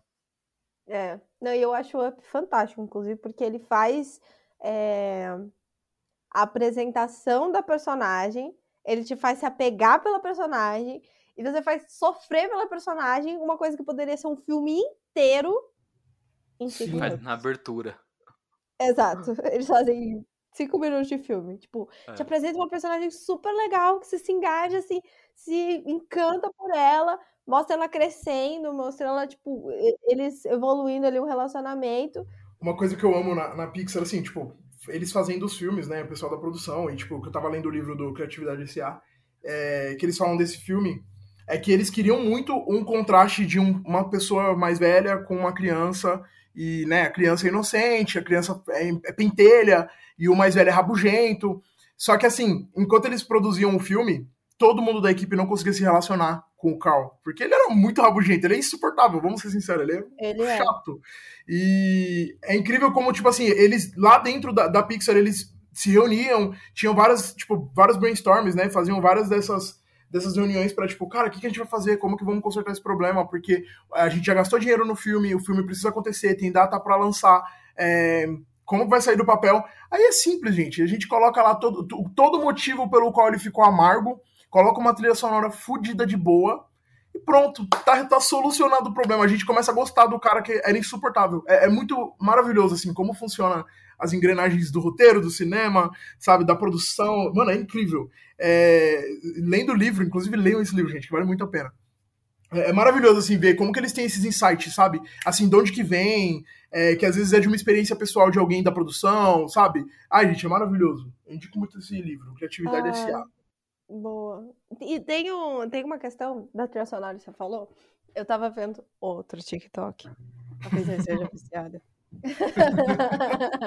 de uma menina que ela, ela produz. Eu não sei se ela é compositora ou se ela só toca, mas ela tava falando sobre essa trilha sonora, que, tipo, como é que eles fazem para transformar a me... é a mesma trilha sonora, a mesma melodia, só em tempos diferentes, numa coisa super animada para uma coisa muito triste. E aí ela vai tocando, enquanto ela tá explicando, ela vai tocando a trilha sonora do, desse começo, do, do Up. E aí no começo ela é super divertida, né? O e aí no, no final eles vão diminuindo a velocidade, aí fica. E aí você já tá chorando. Então, é, todos os detalhes muito bem pensados. Sim, e é maravilhoso como vai mudando os instrumentos, né? É. Nossa, é perfeito. Muito perfeito mesmo. De novo, o Michael Gianchino, maravilhoso. Ele é foda, Ele gente, não erra Ele nunca. É foda, nossa, não gente. Nunca. Esse homem não cansa de só acertar. É, aliás, eu eu viciei na trilha sonora do Batman, né? Que eu já, já enjoei. Mas é, eu gastei ela, tipo, ouvi demais, assim. Tipo, é muito difícil ouvir trilha sonora de filme, mesmo. A última vez foi com Pantera Negra, né? É, e, também. cara, ele, ele é foda. Eu acho impressionante a capacidade que ele tem de, de fazer uma música infantil, triste, densa, soturna. Cara, meu, que compositor completo Nossa, ele é, né? Ele, ele, ele, ele sabe é usar completo. muito bem as notas, os instrumentos, ele é incrível, cara. É bizarro, chega a ser bizarro. Eu não consigo, assim, tipo, entender às vezes, sabe? Como que ele consegue, tipo, de 8 a 80 muito rápido, é. assim, nas trilhas, sabe? É, ele faz. Eu tava olhando aqui a lista do que ele fez. Cara, tipo, Jurassic World, Batman, Homem-Aranha, Sem Volta para Casa, Jojo Rabbit, que é maravilhoso. É. Muitos filmes, cara. É, eu acho assim, tipo, independentemente da, do, do que você faça, se você é, é cantor, se você é, é, diretor, escritor, quando você trabalha com essas composições artísticas, o quanto é difícil você ser plural no negócio. Sim. Sabe? Cara, quantos diretores a gente vê que consegue fazer romance e consegue fazer terror? Geralmente o cara é muito bom no terror, muito bom em romance, muito bom em ação. Aí você pega, tipo, ah, os, filmes, os melhores filmes de ação, você olha, os diretores são os mesmos, sabe? Sim. Ah, uhum. os melhores filmes de terror, você olha, os diretores são os mesmos. Né? Parece que eles só sabem fazer isso. Que não é um problema, tá? Eu acho que cada um tem sua aptidão. Mas o, o, o Giordino, ele consegue, tipo, ser bom em tudo dentro do, do, do, do, da aptidão dele, que é fazer música. Sabe? Cara, ele, ele. Nossa, ele deve ser um, um monstro, assim, que você comentou, tipo, ah, ele consegue pegar as notas certas. Cara, ele deve ser um monstro da técnica. Tipo, ah, juntar essa com essa, essa nota, aumenta o tom para cá, diminui o tom para cá, vai parecer tal coisa, a pessoa vai sentir tal coisa. Ele deve ser um monstro. Inclusive, ele trabalha muito com a Pixar. Eu acho que eles já devem ter, assim, tipo, um pacto de sangue, sabe? Porque ele já deve saber, assim, como elevar e como abaixar o tom pra emocionar ou te fazer dar risada, sabe? Então, ele é incrível. Ele, ele inclusive, ganhou o Oscar de melhor trilha do, por causa do Up. Ele é gênio.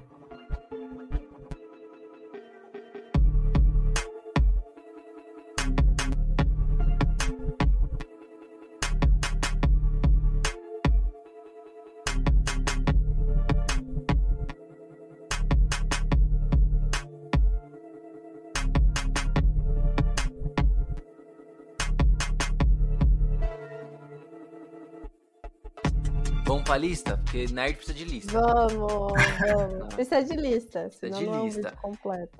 É, eu, vou, eu vou começar, porque a minha tá marcada na pauta, não sei se vocês marcaram. Então eu vou começar para dar tempo pra vocês montarem a de vocês. Tá, eu tô terminando a minha agora. E aí eu vou aproveitar e eu vou explicar o que, que são os núcleos que eu, que eu consigo perceber nos filmes da Pixar. Que são quatro. Um, que é o No Fed Nem Cheira, que eu já falei, que são aqueles que são, são bons, mas para mim tanto faz. Tipo, o Bom Dinossauro, o. O filme dos dois, dos dois irmãos, sabe? São filmes que eu. Ah, ok, sabe? São bonitinhos, carros. São bons filmes, mas para mim não. Não é ruim. Mas não é bom. Né? O único ruim de verdade é o Lightyear.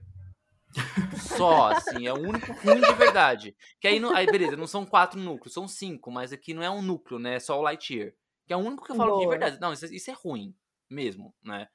O, o, o Red tá, tá nesse, nesse núcleo, beleza. Tem aqueles núcleos de que eu gosto bastante, né? Mas não chega a ser top alguma coisa. Quase fica empatado com o top 5.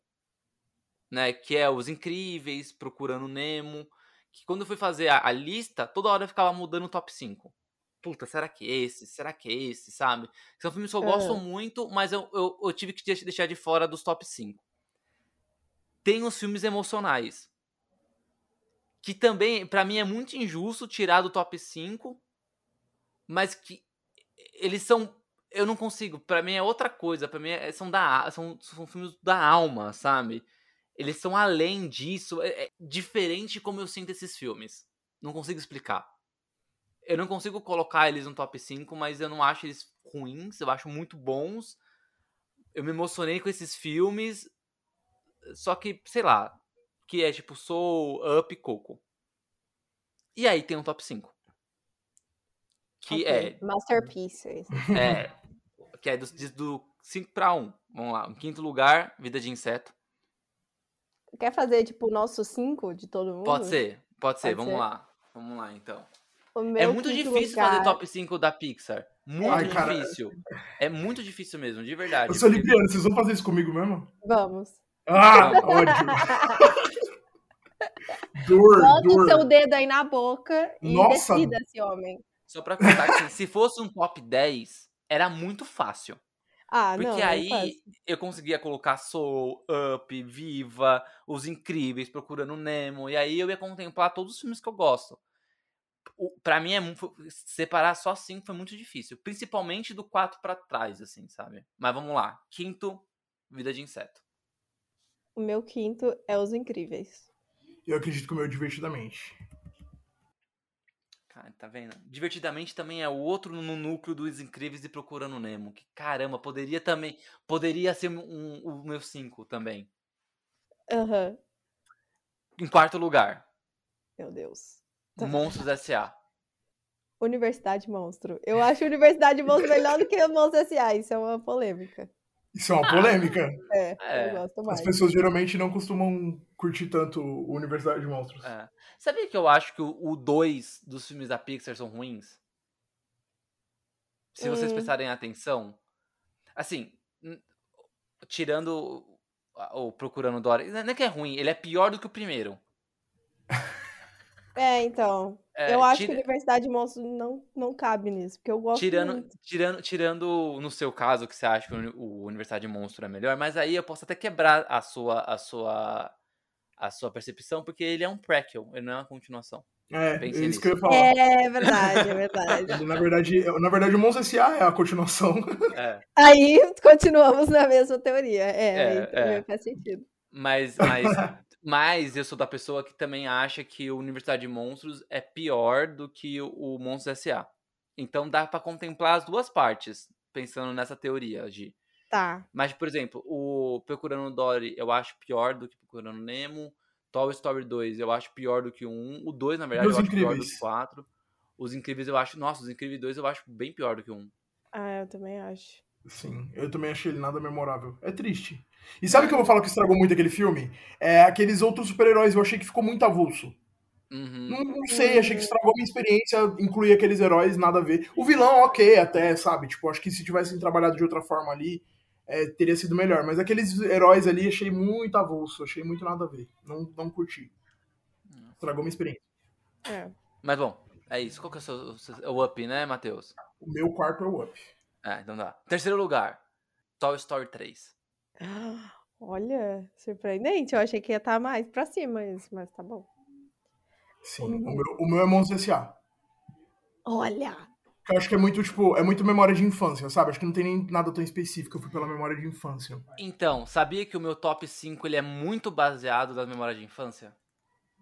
Porque É. eu não consigo tirar Monstros S.A. e Vida de Inseto do top 5, mesmo gostando pra cacete de outros filmes.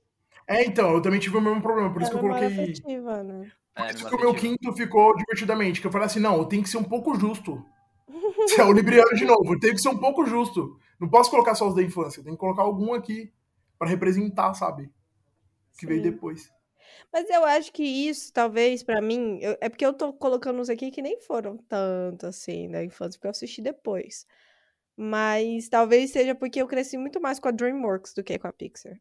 Eu assisti muito mais filme da DreamWorks. Eu tava até pensando nisso. Eu cresci com Shrek, gente. Pelo amor de Deus. Eu fui assistir Nossa, todos vamos- os Shreks. Vamos fazer um episódio pra falar de DreamWorks, por favor. Mas a minha medalha de bronze, é, né? Terceiro. É. É divertidamente. Boa. Boa. Então tá. Ai, meu Bora. Deus, tô subindo o pódio. Medalha de prata. Eu tô fazendo bateria com a minha coxa. Não- não- não percebi que rolou um problema. vamos lá. Segundo lugar, Wally.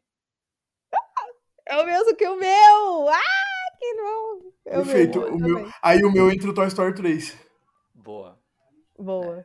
Mas o Wally é Cara. perfeito, ele merecia muito estar no pódio. O Wally, ele, ele é. Bom, já não era tão mais, tão mais novo, né? Ele é um- era de 2006, se eu não me engano. 2008. 2006, 2008. Oito. Oito, é. é, seis Ele é é o de caos. 2008. E eu tinha 18 já. Mas eu acho que esse filme, ele. Cara, ele é tão. Ele é o um filme sobre sociedade. É um, acho que é o único filme da Pixar que, que fala sobre sociedade. Sim. E, e, eu acho que isso é incrível. Ah, a vida de assim. inseto também, né? Nossa, a vida de inseto ele é político até, né? É, os dois são muito políticos. Os dois, pelo amor de Deus. Pode crer.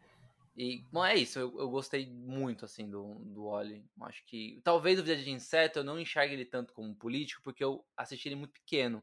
E mesmo vendo agora, pega muito do, do lado afetivo. O uhum. Oli já era um pouco mais velho, já sacava mais essas, essas nuances, sabe? Eu acho ele sensacional.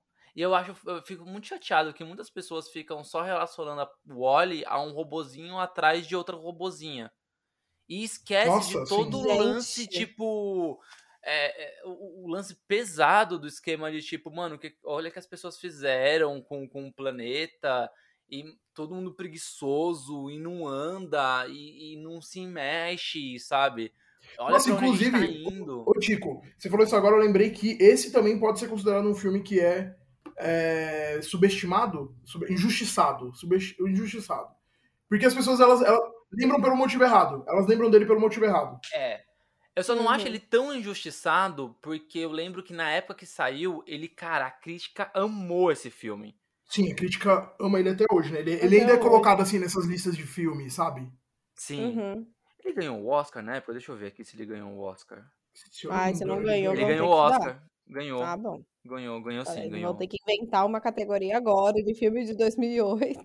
Não, foi uma foi uma sequência, né? Ratatouille ganhou, o Wally ganhou, Up ganhou e Toy Story 3 ganhou. Foi uma sequência. assim. Sim. E aí, daí pra frente, só, só, só Só Pixar a e Disney Disney, né?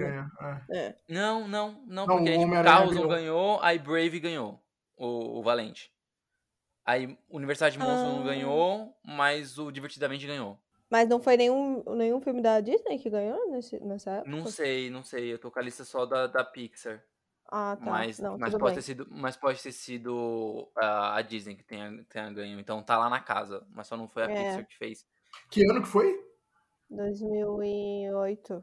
2008? Não, não, do- 2008 Não, foi 2008 o Wally não. que ganhou. Isso. 2011, né? Vocês estão falando. 2011, Isso. isso. Se bem que 2011 quem ganhou foi Toy Story 3, pelo que tá falando aqui. Não foi. Ah, tá, não, 2012 Sim. então. É, de 2012. 2012 foi o Rango. Ah, Nossa. ah, isso. Nossa, foi, não foi nenhuma Que das duas. delícia esse filme, meu Deus. É. o Rango. Foi nenhuma das duas. Uaf. É uma das minhas animações preferidas. É, Mas aí eu- 2013 veio Valente. É. Eu gosto de Wally justamente por causa desse, desse soco no estômago que, que você toma com ele, sabe? Quando ele começa. Quando começa o dia a dia dele, e aí você vai lá e vê o planeta totalmente cagado. Você fala, Devastado. puta que pariu, o que, que a gente fez, sabe? E aí depois você vai lá pra nave, tá todo mundo, uhul! tipo, curtindo muito as minhas férias, meu navio espacial. E aí você fica, gente, onde é que esse povo tava, né? E eu gosto também da interação da baratinha, porque eu lembro que na época eu tinha medo de barata, e foi uma superação. Porque hoje eu não tenho medo de barata. Então, eu acho que foi um bom relacionamento que eu criei com o Oli por causa daquela baratinha. Não que eu goste de baratas, tá, galera? Não que hoje, nossa, amo barata. Mas eu não tenho baratas. medo. Leva pra passear com coleirinha. Coleirinha de Que nylon. nojo. Ah. Não, baratas continuam sendo nojentas, mas eu não tenho mais medo dela. O- o- esse, esse lance da- do, do Wally de ele não ser entendido por muitas, muitas pessoas, eu acho que. Putz, é, é um problema que a gente tem é, é de geral, assim, sabe? De, de- é uma falta de, de percepção mesmo do subtexto, que às vezes nem é tão subtexto assim, mas é, é geral de quem assiste filmes. né? É, é é uma pena isso, porque não é todo mundo que entende a moral do filme como ela deve ser entendida. Eu tava, eu tava lembrando aqui, puxando da memória o Vida de Inseto. Cara, é um puta, é um puta filme que fala sobre é, força de trabalho, sabe? Sim. É, é, e, e- como, e como o proletariado, quando ele se junta, ele consegue, tipo, mano, não, a gente vai tomar conta dessa porra aqui. É um mó filme comunista do caramba, sabe? E, a- e as, pessoas, e as pessoas não percebem isso. O elas Marx vão, assistiu elas Vida vão- de Inseto primeiro. na bibliografia lá do, do, do, Capital. Antes de escrever o Capital, ele assistiu Vida de Inseto. Tá na bibliografia, aliás. E, e ele. E, então, Vida de Inseto tem muito disso. Mas o que, que as pessoas lembram? Ela lembra da, da, de uma historinha mais puxada para algo quase que super-heróico, né? Porque tem lá o, a formiga protagonista lá, que eu não lembro o nome dela mais. Mas, tipo, tem todo aquele a lance. Comédia, né? Da Joaninha. A comédia da Joaninha, do pessoal do circo. Acho que as pessoas lembram mais disso, sabe? Do que mesmo do lance político. E aí o, o, o, o Wally é a mesma coisa, sabe? É o lance da, do, do robozinho que não fala atrás da Eve, né? E aí, ai, nossa, aquela brincadeira do Adão e Eva. Ele, as pessoas lembram disso, sabe? Uhum. Não lembra do, do, do, lance social, saca? É uma pena, mas eu acho que isso, isso não é só com, com Pixar, é com todos os filmes, né? E não só filme, mas novela, seriado, livro, qualquer coisa é, hoje mesmo, de, hoje mesmo de manhã eu tava vendo o, o Instagram do Jonga. E o Jonga falando assim, gente, ó, na boa, de verdade mesmo. É, não faz o menor sentido vocês curtirem a minha música. Ficar cantando Olho, Olho do Tigre, Fogo no Racistas e, e apoiar o Bolsonaro. Vocês podem, vocês podem não gostar do Lula. E aí ele, aí ele fala, né, daquele jeitão dele. Também, não, não gosto do Lula, foda-se, não, não é essa a pauta aqui. A pauta não é se vocês gostam do Lula ou não. A pauta é apoiar o Bolsonaro. E aí não faz sentido. Aí ele falou assim, e assim, e eu não quero que vocês venham aqui é, justificar. Eu tô pouco me fodendo com a sua justificativa. Eu quero que vocês parem de me seguir. Porque não faz sentido. Ele fala. Porque não faz sentido vocês ah, ouvirem a minha letra. Aí ele fala assim: presta atenção. Para, para um pouco, presta na minha letra. Eu tô xingando você, cara. ele, aí, aí você vai prestar atenção e fala assim: porra, olha, o Djongo tava me xingando o tempo todo. Sim, eu tava. Né? É, é, então, é, é isso. Acho que as pessoas elas, elas não entendem o que consomem. Às vezes. Sim. Muitas, muitas vezes. vezes. Muitas, vezes. E, e, é muito, sei lá, não sei se isso é só no Brasil, mas é muita falta de interpretação de texto, falta de. Enfim. Eu acho que não é só Brasil, não. Eu não, acho que não é só Brasil. O tipo teco, não. É, não, eu acho que não é só Brasil, não. Eu acho que tem muito do Brasil, sim, mas eu acho que não é só o Brasil, não. Eu acho que um comparativo talvez seja o, o Kanye West. O Kanye West fala isso pra cacete. Tipo, ele dá essas loucas, fala, mano, o que vocês estão fazendo aqui, tá ligado? Se vocês não entenderam a minha a letra que eu tô escrevendo, o que, que vocês estão me chamando? Ele já, ele já criticou várias vezes umas coisas desse tipo, assim, de uns jornalistas meio sem noção que chama ele pra falar de umas coisas, e ele fica, pra que que eu fui chamado, então, se vocês não entenderam o meu trabalho, sabe? É. Eu lembro, eu lembro de um cara que trabalhou comigo, a gente tava em 2018, e ele era apoiador Bolsonaro, né? Só que 2018 tinha muito lance do antipetismo, né?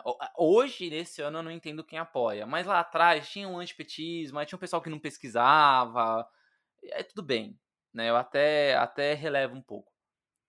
É, e aí eu lembro que ele teve o show do Roger Waters aqui no Brasil, né?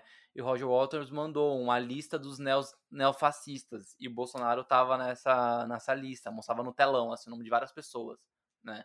Aí tinha um Bolsonaro, depois eles mandavam ele não. É, e aí teve esse show, aí na semana lá, acho que no dia seguinte, repercutiu esse, isso nas, nas, nas mídias e tal. E aí esse cara que trabalhou comigo falou que era, nossa, nada a ver, o cara vem pro Brasil fazendo uma coisa dessa. Aí eu olhei pro cara e falei assim, gente, é o Roger Waters. Você vai pra um show, você não vai ficar. Se é pra ouvir música, é, é assim no Spotify. Cê, quando você paga o show, você tá pagando a performance do cara. Então, quem é o cara? Né? Ele, não, mas. Não, não tem nada a ver isso, né? Você tem que. que, que o cara tem que respeitar. Aí eu falei, não é questão de respeito. Another Break in the Wall não é sobre construção civil. Não é um pedreiro colocando um, um, um tijolo na parede. Você sabe o que quer dizer Another Break in the Wall? Sobre a história da, da o que quer dizer a, a, a história que conta o, a música. Ele, não, não sei, não lembro, mas né, tem que, o cara tem que respeitar. Então as pessoas não sabem o a que música elas estão consumindo, né? É, a música que ouve, a música que canta. Tudo bem que você pega uma música de fora, às vezes a pessoa não entende inglês, aí só vai pelo, pelo ritmo. Tá, minimamente aceitável. Minimamente. A pessoa precisa pesquisar, né? Vai lá no letras.com e vê a tradução. Mas minimamente aceitável. Agora, uma música nacional, você vai consumir jonga. sabe? Porra, aí é, aí é foda. Aí é foda. Emicida. Sabe? Emicida. E aí você, você ainda apoia o Bolsonaro, não faz menor sentido. Menor sentido. Mas bom, é isso. É, agora é primeiro, né? É, quem ganhou o ouro ah, a gente já falou do nosso favorito, então é falou. só pra. É, eu também coloquei ele no primeiro, Procurando Nemo. É só, é, Procurando Nemo pro Matheus, o meu é Toy Story. E o meu é Ratatouille, claramente. Não é isso, não é isso. Bom, mas tem mais coisa. Acabou não. Claro que tem, porque a Pixar ela não para nunca, jamais, jamais, jamais. E a gente vai continuar aqui falando da junção, né? Porque houve uma junção Pixar e Disney. Vocês acham que ela foi boa? Foi ruim? As salinhas ali divididas de troféus? Como é que.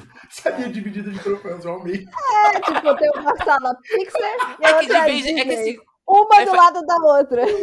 Faz sentido, né? Porque o que, que filme. Escritório.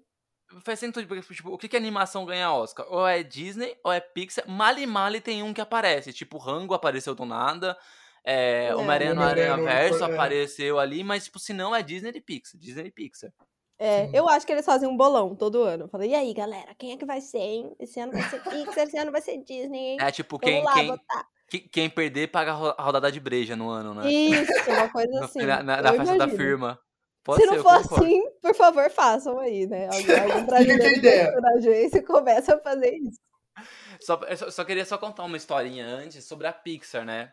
Que a Pixar, ela foi um, não sei se vocês sabem, ela foi um estúdio é, dispensado pelo George Lucas. Não sei se você sabe dessa história. A Pixar ela era uma divisão da Lucasfilm e eles faziam essa parte de desenvolvimento de computação de modo geral. Não, não computação para é, tipo animação, mas a, a Lucasfilm ela sempre foi, né? Uma, uma, uma empresa que tipo tava sempre ligada nas tecnologias por conta do, do George Lucas, né? O cara fez apenas Star Wars. Tinha um cara lá que era muito aficionado por animação da Disney, que era o Ed Catmull e o, o Ed Catmull ele tentou fazer emplacar essa questão dentro da Lucasfilm, não rolou. Aí o Lucasfilm vende, é, foi, é, vendeu essa divisão da Pixar pro Steve Jobs e o Steve Jobs comprou essa ideia do Ed Catmull de fazer animações. Aí começaram a produzir o Toy Story e dentro disso ele foi atrás do, dos mestres, né, para poder é, distribuir os filmes. Então, porque eles também precisavam dessa parte do dinheiro para poder tanto investir quanto para poder distribuir o filme, porque eles tinham dinheiro para produzir, mas não para distribuir. E o, o, o, Steve Jobs sempre deixou muito separado, sabe? Tipo, a Apple era uma, uma coisa, é, Pixar era outra, e outras empresas que ele poderia ter, que eu não sei toda a história do Steve Jobs. Era, ele sempre deixou muito separado, sabe? Não era uma, não era uma, uma coisa parecida com o que rolou, rola com a Disney quando ela compra uma empresa. Então, tipo, é, ficou uns anos com o Steve Jobs, com essa galera no, no poder, né? Que era o é, John Lester, o Ed Catmull, o Steve Jobs e depois de um tempo foi vendida para Disney. E aí a Disney comprou em 2006, né? O primeiro filme distribuído, ainda não produzido, porque já estava sendo produzido durante a compra, foi o Ratatouille, né? Então ele foi distribuído já pela Disney, mas a, a produção foi antes da, da compra. E o primeiro mesmo que era foi produzido já no estúdio dentro da Disney foi o Wally. E aí dali pra frente. Dali pra frente, não pra trás, viu, Gi? Dali pra frente, realmente. Pela primeira vez. Pela primeira vez na história desse podcast, uma coisa foi pra frente e realmente tá indo pra frente. juro, juro. Mas eu acho que essa é a grande resposta, né? Que, tipo, a junção foi boa. Né? Eu, eu, eu acredito que é uma vitória aí para a Pixar, já que ela foi tão rejeitada aí no seu passado, né? Eu acho que é uma boa vitória para eles. Eu acredito que foi uma boa vitória, porque assim, o, o, a história que aconteceu por trás dessa venda foi o câncer do Steve Jobs.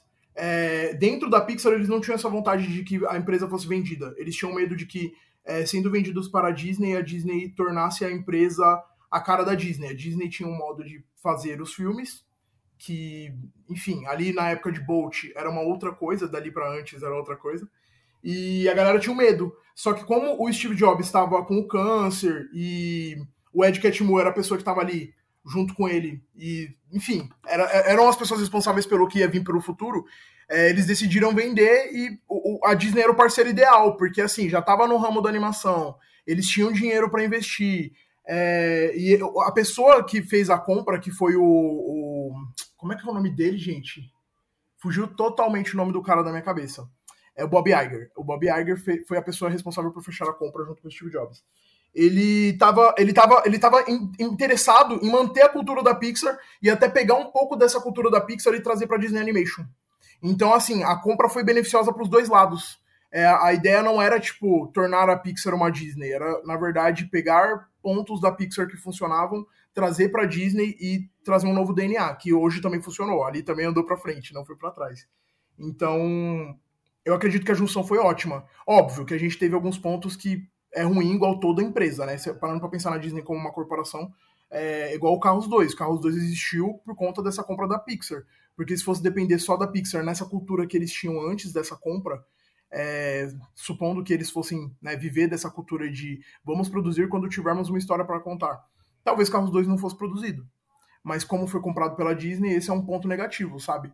Mas eu acho que de modo geral, colocando uma porcentagem de mais coisas boas do que ruim, eu acredito que, que a compra foi uma ótima, uma ótima coisa para Pixar, sabe? Porque senão poderia acontecer de morrer de novo, porque ela ia ter que ser vendida de todo jeito, sabe? Porque a pessoa que botava o dinheiro, que era o Steve Jobs, ele tava com câncer, né? É, eu também, na época, eu cheguei a achar que a Disney ia comprar e ia morrer a Pixar, sabe? Tipo, tudo ia virar Disney, ia virar, tipo, um tipo de filme só. E, na verdade, é, é a divisão ela ainda permanece e ela é clara, assim. Você vê um filme da, da Disney, é Disney. Né? Sim, uma, uma animação, né? Uma, anima, uma animação da Disney tem DNA Disney, isso mesmo. E o da Pixar tem o DNA, e não só o DNA de história, né? De estilo de roteiro, mas também graficamente falando, né? Tipo, esse lance do 3D ainda existe na, na, na Pixar e o lance do 2D ainda existe na Disney, né? com algumas ressalvas às vezes, mas é, geralmente a animação, a animação da, da, da Disney, quando é 3D, tem cara de Disney. Tipo, é, Enrolados. Tem um estilo, né? É, Frozen, né? Que ele é 3D, mas é uma cara Disney ainda assim. Então, tipo, e, e isso eu acho muito legal. A essência das duas ficaram bem, bem divididas. Preservadas, né? É, a Disney também é mestre nisso, né? A Marvel continua com a essência Marvel, a Lucasfilm continua com a, com a essência. Aliás, o engraçado é que hoje a Lucasfilm e a Pixar voltaram a ser da mesma empresa, né? Sim, e inclusive é. é. muito legal que quando a gente olha, tipo, os créditos da, da, das produções, eu sou a pessoa que lê os créditos. Eu sempre fico para ler tudo. Juro. Nossa, ainda mais da Disney. Eu gosto muito de saber, assim, tipo, qual empresa impactou na outra. Então, assim, ó, por exemplo, é, o live action de Mogli foi a Pixar que produziu aquela cena final do livro, sabe? Que tem, eu não sei se vocês assistiram Mogli, que tem aquela cena final do livro que os personagens ficam pulando como se fosse um livro mesmo aberto. Naquela, naquela cena final ali foi toda a Pixar que produziu aquela animação ali. Então é muito legal assim ver como que uma empresa contribui na outra, sabe? Hoje em dia. É, eu acredito que essas compras, assim, igual, por exemplo, as pessoas ficam, ai, monopólio, que inferno. Tipo, eu entendo que, pelo lado do, da sociedade que a gente vive, né, o capitalismo é péssimo uma empresa comandar várias outras. Mas no sentido artístico, que é o que eu gosto, né, que é o que me interessa, é, cara, é, é maravilhoso, sabe? Porque, assim, é, a Lucasfilm é, é, ótima com áudio, sabe? Tudo que tem relação a áudio, assim, é, a Lucasfilm tem milhões de tecnologia. E foi uma das que mais é, desenvolveu tecnologia para o cinema hoje em dia. É, cara, todos os filmes da Marvel, é, da Pixar, da Disney, acaba que, e da Fox também, né, que agora virou Disney, acaba se beneficiando de ter esse, esse essa divisão da Disney, sabe? Por conta do, do áudio deles lá que é foda. É igual, por exemplo, agora o Avatar da Disney também. É, isso afeta que, a, a tecnologia, sabe? É, é, consequentemente, os outros estúdios irmãos ali vão se beneficiar primeiro. É igual, por exemplo, sei lá, Lucasfilm desenvolveu aquela tecnologia do. Como é que eles chamam? Do, do, do The Mandalorian? Tem um nome aquela tecnologia de ah, gravação. Do que tem os painéis, né? Isso, não é, espelho, não é espelho, como é que eles chamam? Não é vidro. Tem um nominho. O filme do Batman se beneficiou dessa tecnologia que a Disney criou. Então, assim. É, é, é LED aqui, é, né? Uma tela de LED, mas eu não sei o nome. É, tem um nomezinho certinho que eles deram lá, pra, que eles chamam de. É, é o tal lugar, não lembro o nome do. Nossa, eu não lembro, eu queria muito lembrar. Eu vou procurar, vou procurar aqui, peraí. Vai, continua aí que uma hora eu acho. É, então, e eles é, acabam se beneficiando um, do, um estúdio do outro. Então eu acho que essas compras, na verdade, no fim das contas, elas são, são sempre benéficas, sabe? Assim, pra, pra gente que tá consumindo uma arte, né? Pensando no, no filme, na série, como uma arte, não, não como um produto que vai render dinheiro. Ela, vai, ela sempre vai ser benéfica. Eu acho muito massa. Tô tentando lembrar o nome do negócio, gente. Na cabeça que eu não consigo lembrar. Volume, é chamado de volume. Aquela tecnologia do volume é, foi criada pela Lucasfilm, então é, acaba que as outras empresas se beneficiam delas, né? Do Avatar a mesma coisa, era esse, esse era o ponto. É, o, o, George, George Cameron, George Cameron? Não, James Cameron. James, James Cameron. Ele, cara, ele tá desenvolvendo milhares de tecnologia, parece que, tipo, o Avatar demorou para ser lançado uma sequência, porque não, nem existia tecnologia porque ele estava visionando.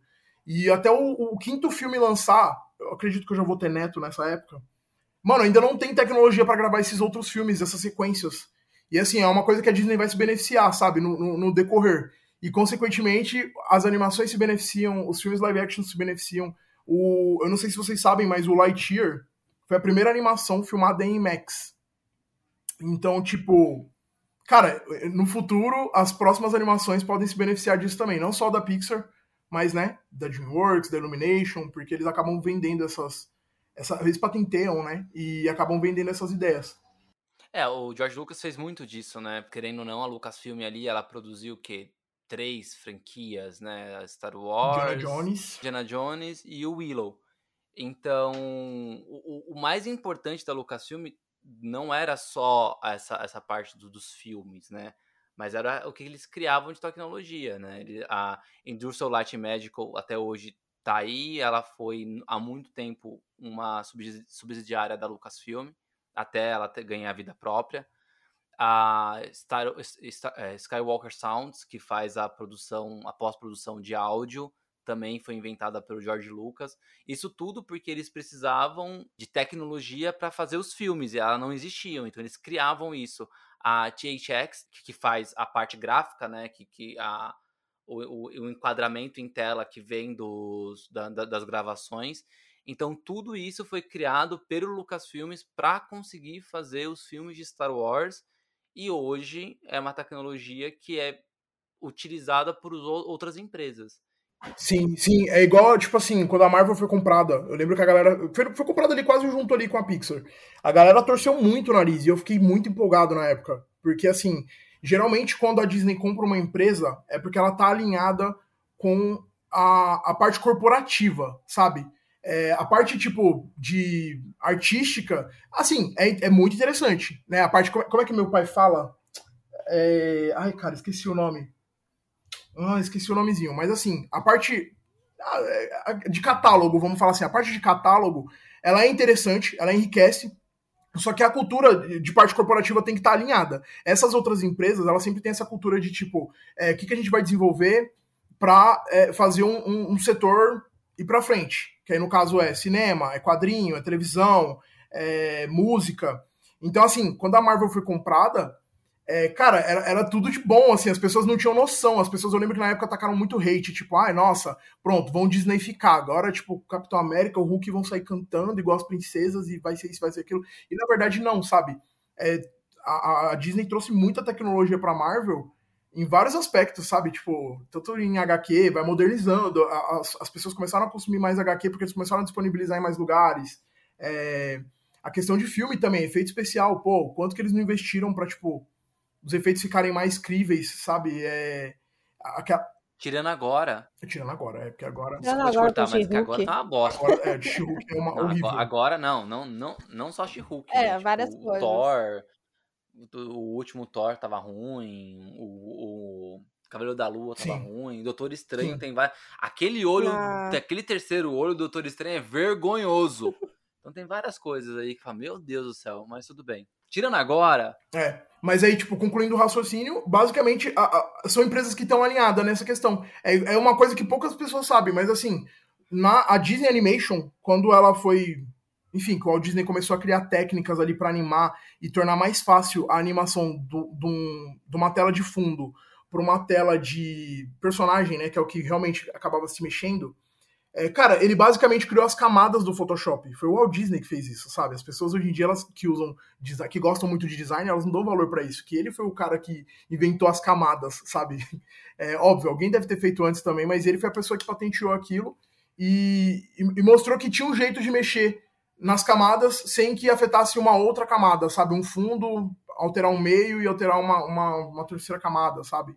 E essas empresas são todas alinhadas com tecnologia. A Pixar, a Marvel, a, a Disney, a Lucasfilm, a, a própria Fox, né? Com, com, toda a parte de televisão, parte de cinema. Então eu acredito que tipo, essas compras elas foram todas benéficas, na verdade. Falando não só de Pixar, mas de todas elas. Eu acredito que elas vieram para melhorar, porque acaba que todos, todas as outras empresas se beneficiam. Não é só a Disney, né? As pessoas acham que, tipo, ai, nossa, só a Disney vai se beneficiar. Não, pô. Bom, última perguntinha terminar a nossa conversa. É o que que, o que, que falta a Pixar fazer? Contratar o Matheus. Me contratar, comprar, comprar diversão criativa. A Disney poderia comprar diversão criativa. Verdade. Sim. Ele, assim, é, eu acho que assim, é um podcast que tem potencial. Aí aí, Matheus, a gente te contrata junto. Com Tá bom. É, é isso. A gente vai, a gente vai como trio. Sim, sim. Nossa, perfeito. Porque, assim, é, é um podcast que tem, que tem é, é potencial, entendeu? A gente só precisa de mais estrutura. Então, cara, eu super. Olha, eu tô à disposição pra mudar, tá, mudar, eu morar nos Estados Unidos, tá? Eu Tranquilamente. mudo também, sabe? Não preciso levar muita coisa, só minha coleção de Star Wars, minha marida e minha cachorra. Só, sabe? Justo. E é isso também. Mas além disso, né? Além da gente, o que falta na Pixar? Nossa, o que falta na Pixar? Bom, a G meio que já apontou uma das coisas, que são personagens femininos, mais personagens femininos. Hum, tô pensando. Mais diversidade, né? Mais diversidade, sim. Precisa também. Eu acho, eu gostaria de ver mais interações das das empresas que são no guarda-chuva Disney. É, eu gostaria de ver. É que Disney e Pixar. Até que dá, vai, até que dá. Mas, por exemplo, é, pensa, pensa ali num, num multiverso da loucura da, da, da Disney. Tipo um Detona Ralph, só que maior. Um- é, exato. caso. É, mas, por exemplo, aqui Detona Ralph, ele, ele, ele abre uma possibilidade ali de, da cultura dos games, né? Cultura pop de game no geral. Você tem Nintendo lá, você tem Sega, você tem. Capcom, você tem um monte de coisa ali no meio. Mas, tipo, algo que seja... é, Imagina, a, nos anos 90 saiu uma série em quadrinhos da, do universo DC pensado pelo Stan Lee. E aí o. Stan Lee, o Stan Lee, ele recriou a origem dos, dos principais personagens da DC. E aí ele inventou o Batman dele, ele inventou o Superman dele, a Mulher Maravilha dele, é, a Liga da Justiça, né, o Lanterna Verde, o Flash, ele inventou tudo na perspectiva. Se ele, se, se ele, Stan Lee, fosse inventar, como seria, né? Óbvio que é uma, é um, é um, é meio injusto pensar nisso, porque os personagens já existem. Então, óbvio que ele ele, ele, ele aproveitou de um, de um caminho. Ah, esse caminho existe, eu vou pro B, entendeu? Né? Mas essa era a ideia. É, ah, se ele fosse inventar, como seria? E aí eu acho que seria legal ver é, as princesas da Disney num filme feito pela Pixar. Numa outra perspectiva, Né? né? Numa outra perspectiva. As, me- as mesmas personagens, sabe? Só que aí num filme feito pela Pixar. Ah, um filme de Star Wars feito pela Pixar. Um filme da Marvel feito pela Pixar. A gente quase teve, né? Teve o Big Hero 6, que durante muito tempo eu achei que era Pixar. Eu devo até ter falado isso em, em podcast, mas depois que eu, eu fui pesquisar pra fazer a pauta, não, na verdade ele é, ele é Disney, só que ele é meio meio Prestado da Marvel. parece Oi? Não, não, mas ele, ele tem esse estilo Pixar, Ah, sim, sim, né? De, de, de animação, mas ele é da Disney.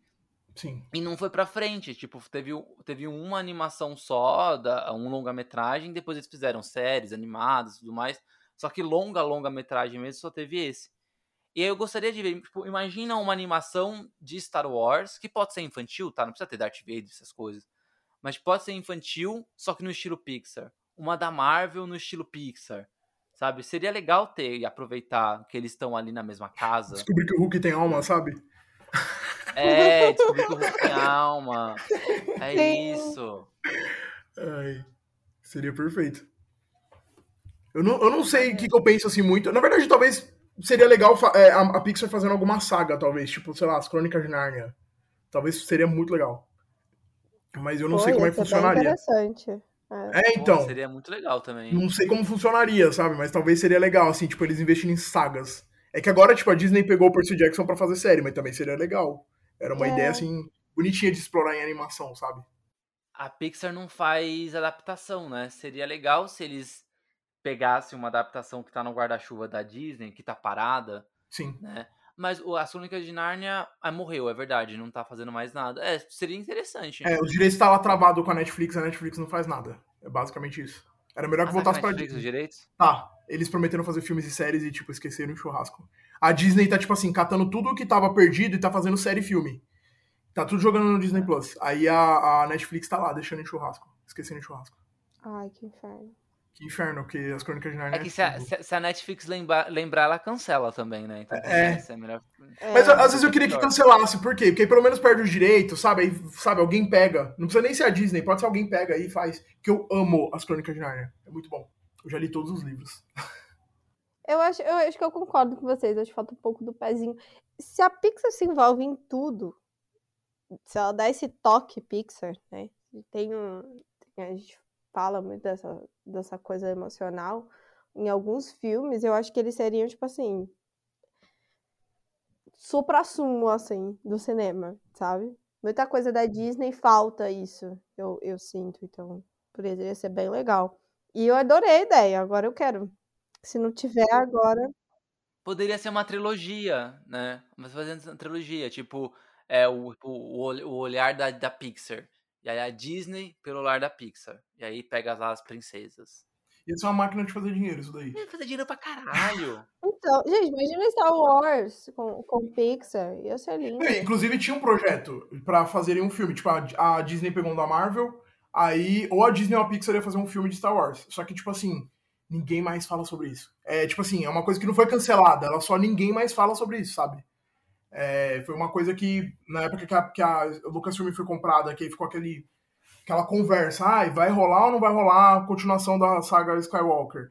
Aí eles confirmaram os filmes, aí as pessoas ficaram, ah, mas vai estragar, mas o que, que eles vão fazer mais? Aí eles anunciaram, assim, múltiplos projetos. Tanto que, tipo, do Mandaloriano é, tipo, dessa época, sabe? Eles tinham anunciado um filme de um caçador de recompensas que todo mundo ficava assim, vai ser o Boba Fett ou não vai? Aí demorou muito tempo, virou série, saiu no Disney Plus, mas essa animação ninguém nunca mais falou. Ninguém nunca mais tem notícia dela. Mas também eu, eu, entendo que, no caso de Star Wars, já vira uma outra questão, né? Que eles têm outros projetos, é outro segmento ali. E assim, uma coisa que eu tô achando legal é que eles estão tentando estruturar a Lucasfilm como produtora. Então eles estão tentando deixar tudo no selo ali deles, sabe? Tudo dentro de casa ali, para estruturar o selo Lucasfilm, sabe? Isso é uma coisa que eu tô achando legal. Igual, tipo, vai ser o Indiana Jones novo selo Lucasfilm. É isso, isso eu tô achando legal. É. Pra estruturar o selo, sabe? Que ele nunca teve estrutura. Se a gente for olhar a história da Lucasfilm, ela sempre foi uma produtora que, apesar dela ser muito competente e trazer muita tecnologia pro, pro, pra indústria cinematográfica, ela nunca teve um selo forte. Tanto que todos os filmes eram é, lançados com outras distribuidoras. Tipo, Star Wars era lançado com a Fox distribuindo. O Indiana Jones era a Paramount que distribuía. É, os outros filmes era tipo tudo perdido, sabe? Tipo Universal, era, sabe, outros selos distribuindo. Então eles têm, tem filmes que eles nem têm os direitos de volta ainda, sabe? É tipo aquele do. Do, do Howard o Pato, que é da Marvel, sabe? Tipo, que era um, filme, um personagem da Marvel, mas a Lucasfilm tem um filme. Ele é distribuído pela Universal. Eles nunca mais recuperaram o, o direito. É, eu acredito que o do Indiana Jones deve ter algum, algum contrato. Isso não, é uma informação que eu não li ainda. Mas é, deve ter um contrato em que vai. Deve estar tá para expirar esse contrato de distribuição pela Paramount. Por isso que eles estão demorando tanto para lançar o filme. Que a conversa é velha. Só que só agora que tá saindo esse filme. Eu acredito que, assim, quando eles soltarem os direitos, aí eles vão lá vão conseguir recuperar tudo, sabe? É igual Star Wars. Star Wars, eles tinham. Parece que o, o contrato do primeiro com a Fox era fixo. Então, tipo assim, foi um agravante para eles quererem comprar a Fox, porque senão eles iam ficar com a saga incompleta. Sempre todos os filmes, menos o primeiro. Aí compraram a Fox e deu tudo certo. É, eu acredito que no, no, caso de Indiana Jones deve ter um, um ponto aí de contrato que eles devem estar tá para liberar ou eles vão entrar em algum acordo que não é possível. Eles estão lançando o filme agora porque realmente deve deve estar tá tudo. Os advogados devem estar tá trabalhando demais. E, é verdade, e o- e o Harrison Ford não aguenta mais também, né? Deixa, Pobre. aí lança logo esse, esse filme pra aposentar o cara. Sim, porque ele, ele realmente não aguenta mais nada, né? Ele não quer mais voltar pra Star Wars, quer voltar pra mais nada. Bichinho Ele tá quer com- se ele, aposentar, ele até, ele até gostou, ele até gostou de ter matado o Han Solo. Sim, eu Ah, acho que ele é? amou. Nossa, perfeito, velho. E assim, não, não faz parte da pauta, mas eu achei que foi bom é, tirarem um pouco o foco do- dos Skywalkers, porque senão a gente ia ficar sempre pensando que Star Wars era Skywalker. E tanta coisa pra explorar, sabe? Tipo, é uma galáxia, porra. Tem muita coisa pra ser explorada. É, mas aí você tem que combinar com o fandom, né? Sim. Nossa, sim. Porque o Insuportável. fandom é chato pra caralho com Sim, isso. é igual o assim? de Jesus. Eu aguento. né? Aí é igual o fandom de Jesus. Muito chato. Mas... Mas eu achei que foi bom revigorar a saga, sabe? Ai, ótimo. Bom, ficamos por aqui com esse episódio. Senão a gente vai sair da pauta, vai falar da, da- dos especiais de Natal, de, de Natal de, Star Wars. de mil- não, de tudo, do Lego, e aí a gente vai, nu- nunca mais vai conseguir Aí, ó. de. Achei uma coisa que a Pixar não fez, especial de Natal. Ah, Deve ter algum curta Ah, metragem. não tem? Se eu, se eu não me engano, tem um de Toy Story, mas assim, não tem nenhum projeto de Natal. Ah, tá. Ah, mas o próprio filme de Toy Story, de, de Toy Story é Natal. Eu achei que você ia falar, ai, achei uma coisa, Lego. Aí eu falei, hum, Verdade, não tem um Lego é Lego assim com filmes. Não tem Lego com filmes da Pixar, verdade. Mas tem game. O que já é Tem um bom. game Peraí. Legos incríveis. olha. Olha, gente, não tem curta de Natal não, viu? Tô olhando aqui no Disney Plus, não tem.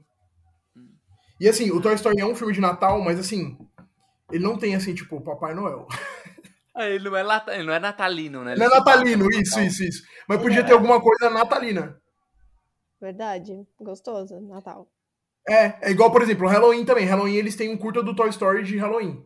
Mas não Sim, tem nada eu- Halloween eu mesmo. morria de medo dele. É, ó, inclusive, era o que ficaria legal. é, Explorar essas datas comemorativas, igual eles exploraram no Coco, o, o Dia de los Muertos. Uhum. Exploraram uma data comemorativa no México num filme. Funcionou. Acho que falta isso agora pra eles. Boa, boa. Bom, já teve até cro- crossover com o Chuck, né? Já aconteceu. Como é que é isso? Peraí. você- que na verdade não foi da Pixar, mas foi.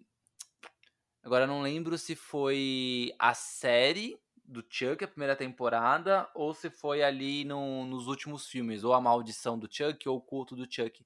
Que na campanha de divulgação os, te- tinha pôsteres com o Chuck matando os personagens de Toy Story. Odeio o Chuck, cara. Deixa eu ver aqui. Ai, eu não vi isso. 2019, 2019. Era, É era, era do filme, desculpa, era do reboot. Era do reboot, não, do remake. Era do filme remake. Era do filme remake. É só botar no, bota no Google Chuck Poster Toy Story que vocês vão ver. Meu Deus, que gore. Tá vendo? É o Woody pisado, é O o. Slink na é o- fogueira. O, Slink na fogueira, o porquinho lá quebrado. Gente, Ah, ele, ele, ele se baseou nos posters do próprio filme do Toy Story. Ah, tá. Ah, Peraí, peraí. Só como se fosse uma invenção, sabe? É, é isso mesmo. O, o Buzz Lightyear morto. Gente! Horrível, horrível. Ai, cara. É isso.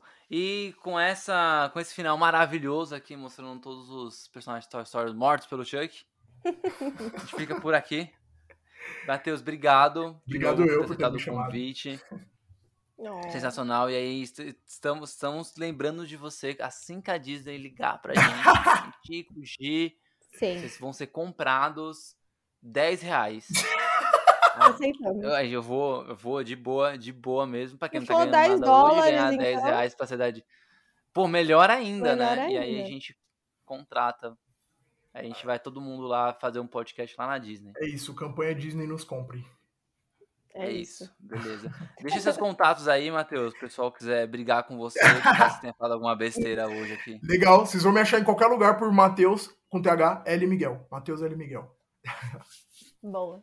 É isso aí. É isso. Obrigado, Tico. Obrigado, Matheus, pelo episódio. Obrigado, Foi muito gente. gostoso lembrar que é, a Disney, a Disney. Não só a Disney, mas a Pixar, eu acho que a gente falou mais hoje, né? Mas eles têm um gostinho de infância, né? Então é sempre gostoso falar da Pixar. É isso. A gente se ouve e até a próxima terça. Até. Beijo, beijo. Até, gente. Beijo.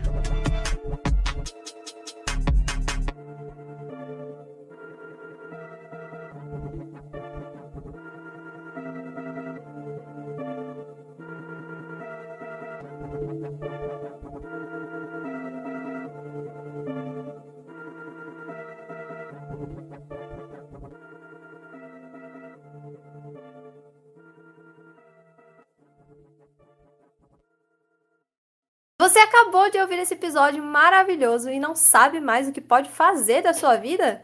Pois siga a gente nas redes sociais. Podcast, arroba Divergência Criativa, ilustradoras, arroba anarte.soa, com dois N's, e arroba itsartv. Apresentadores, arroba Tico, underline Pedrosa e arroba paixão.gil. Entre também no nosso site, divergenciacriativa.com.br. Te vejo na próxima!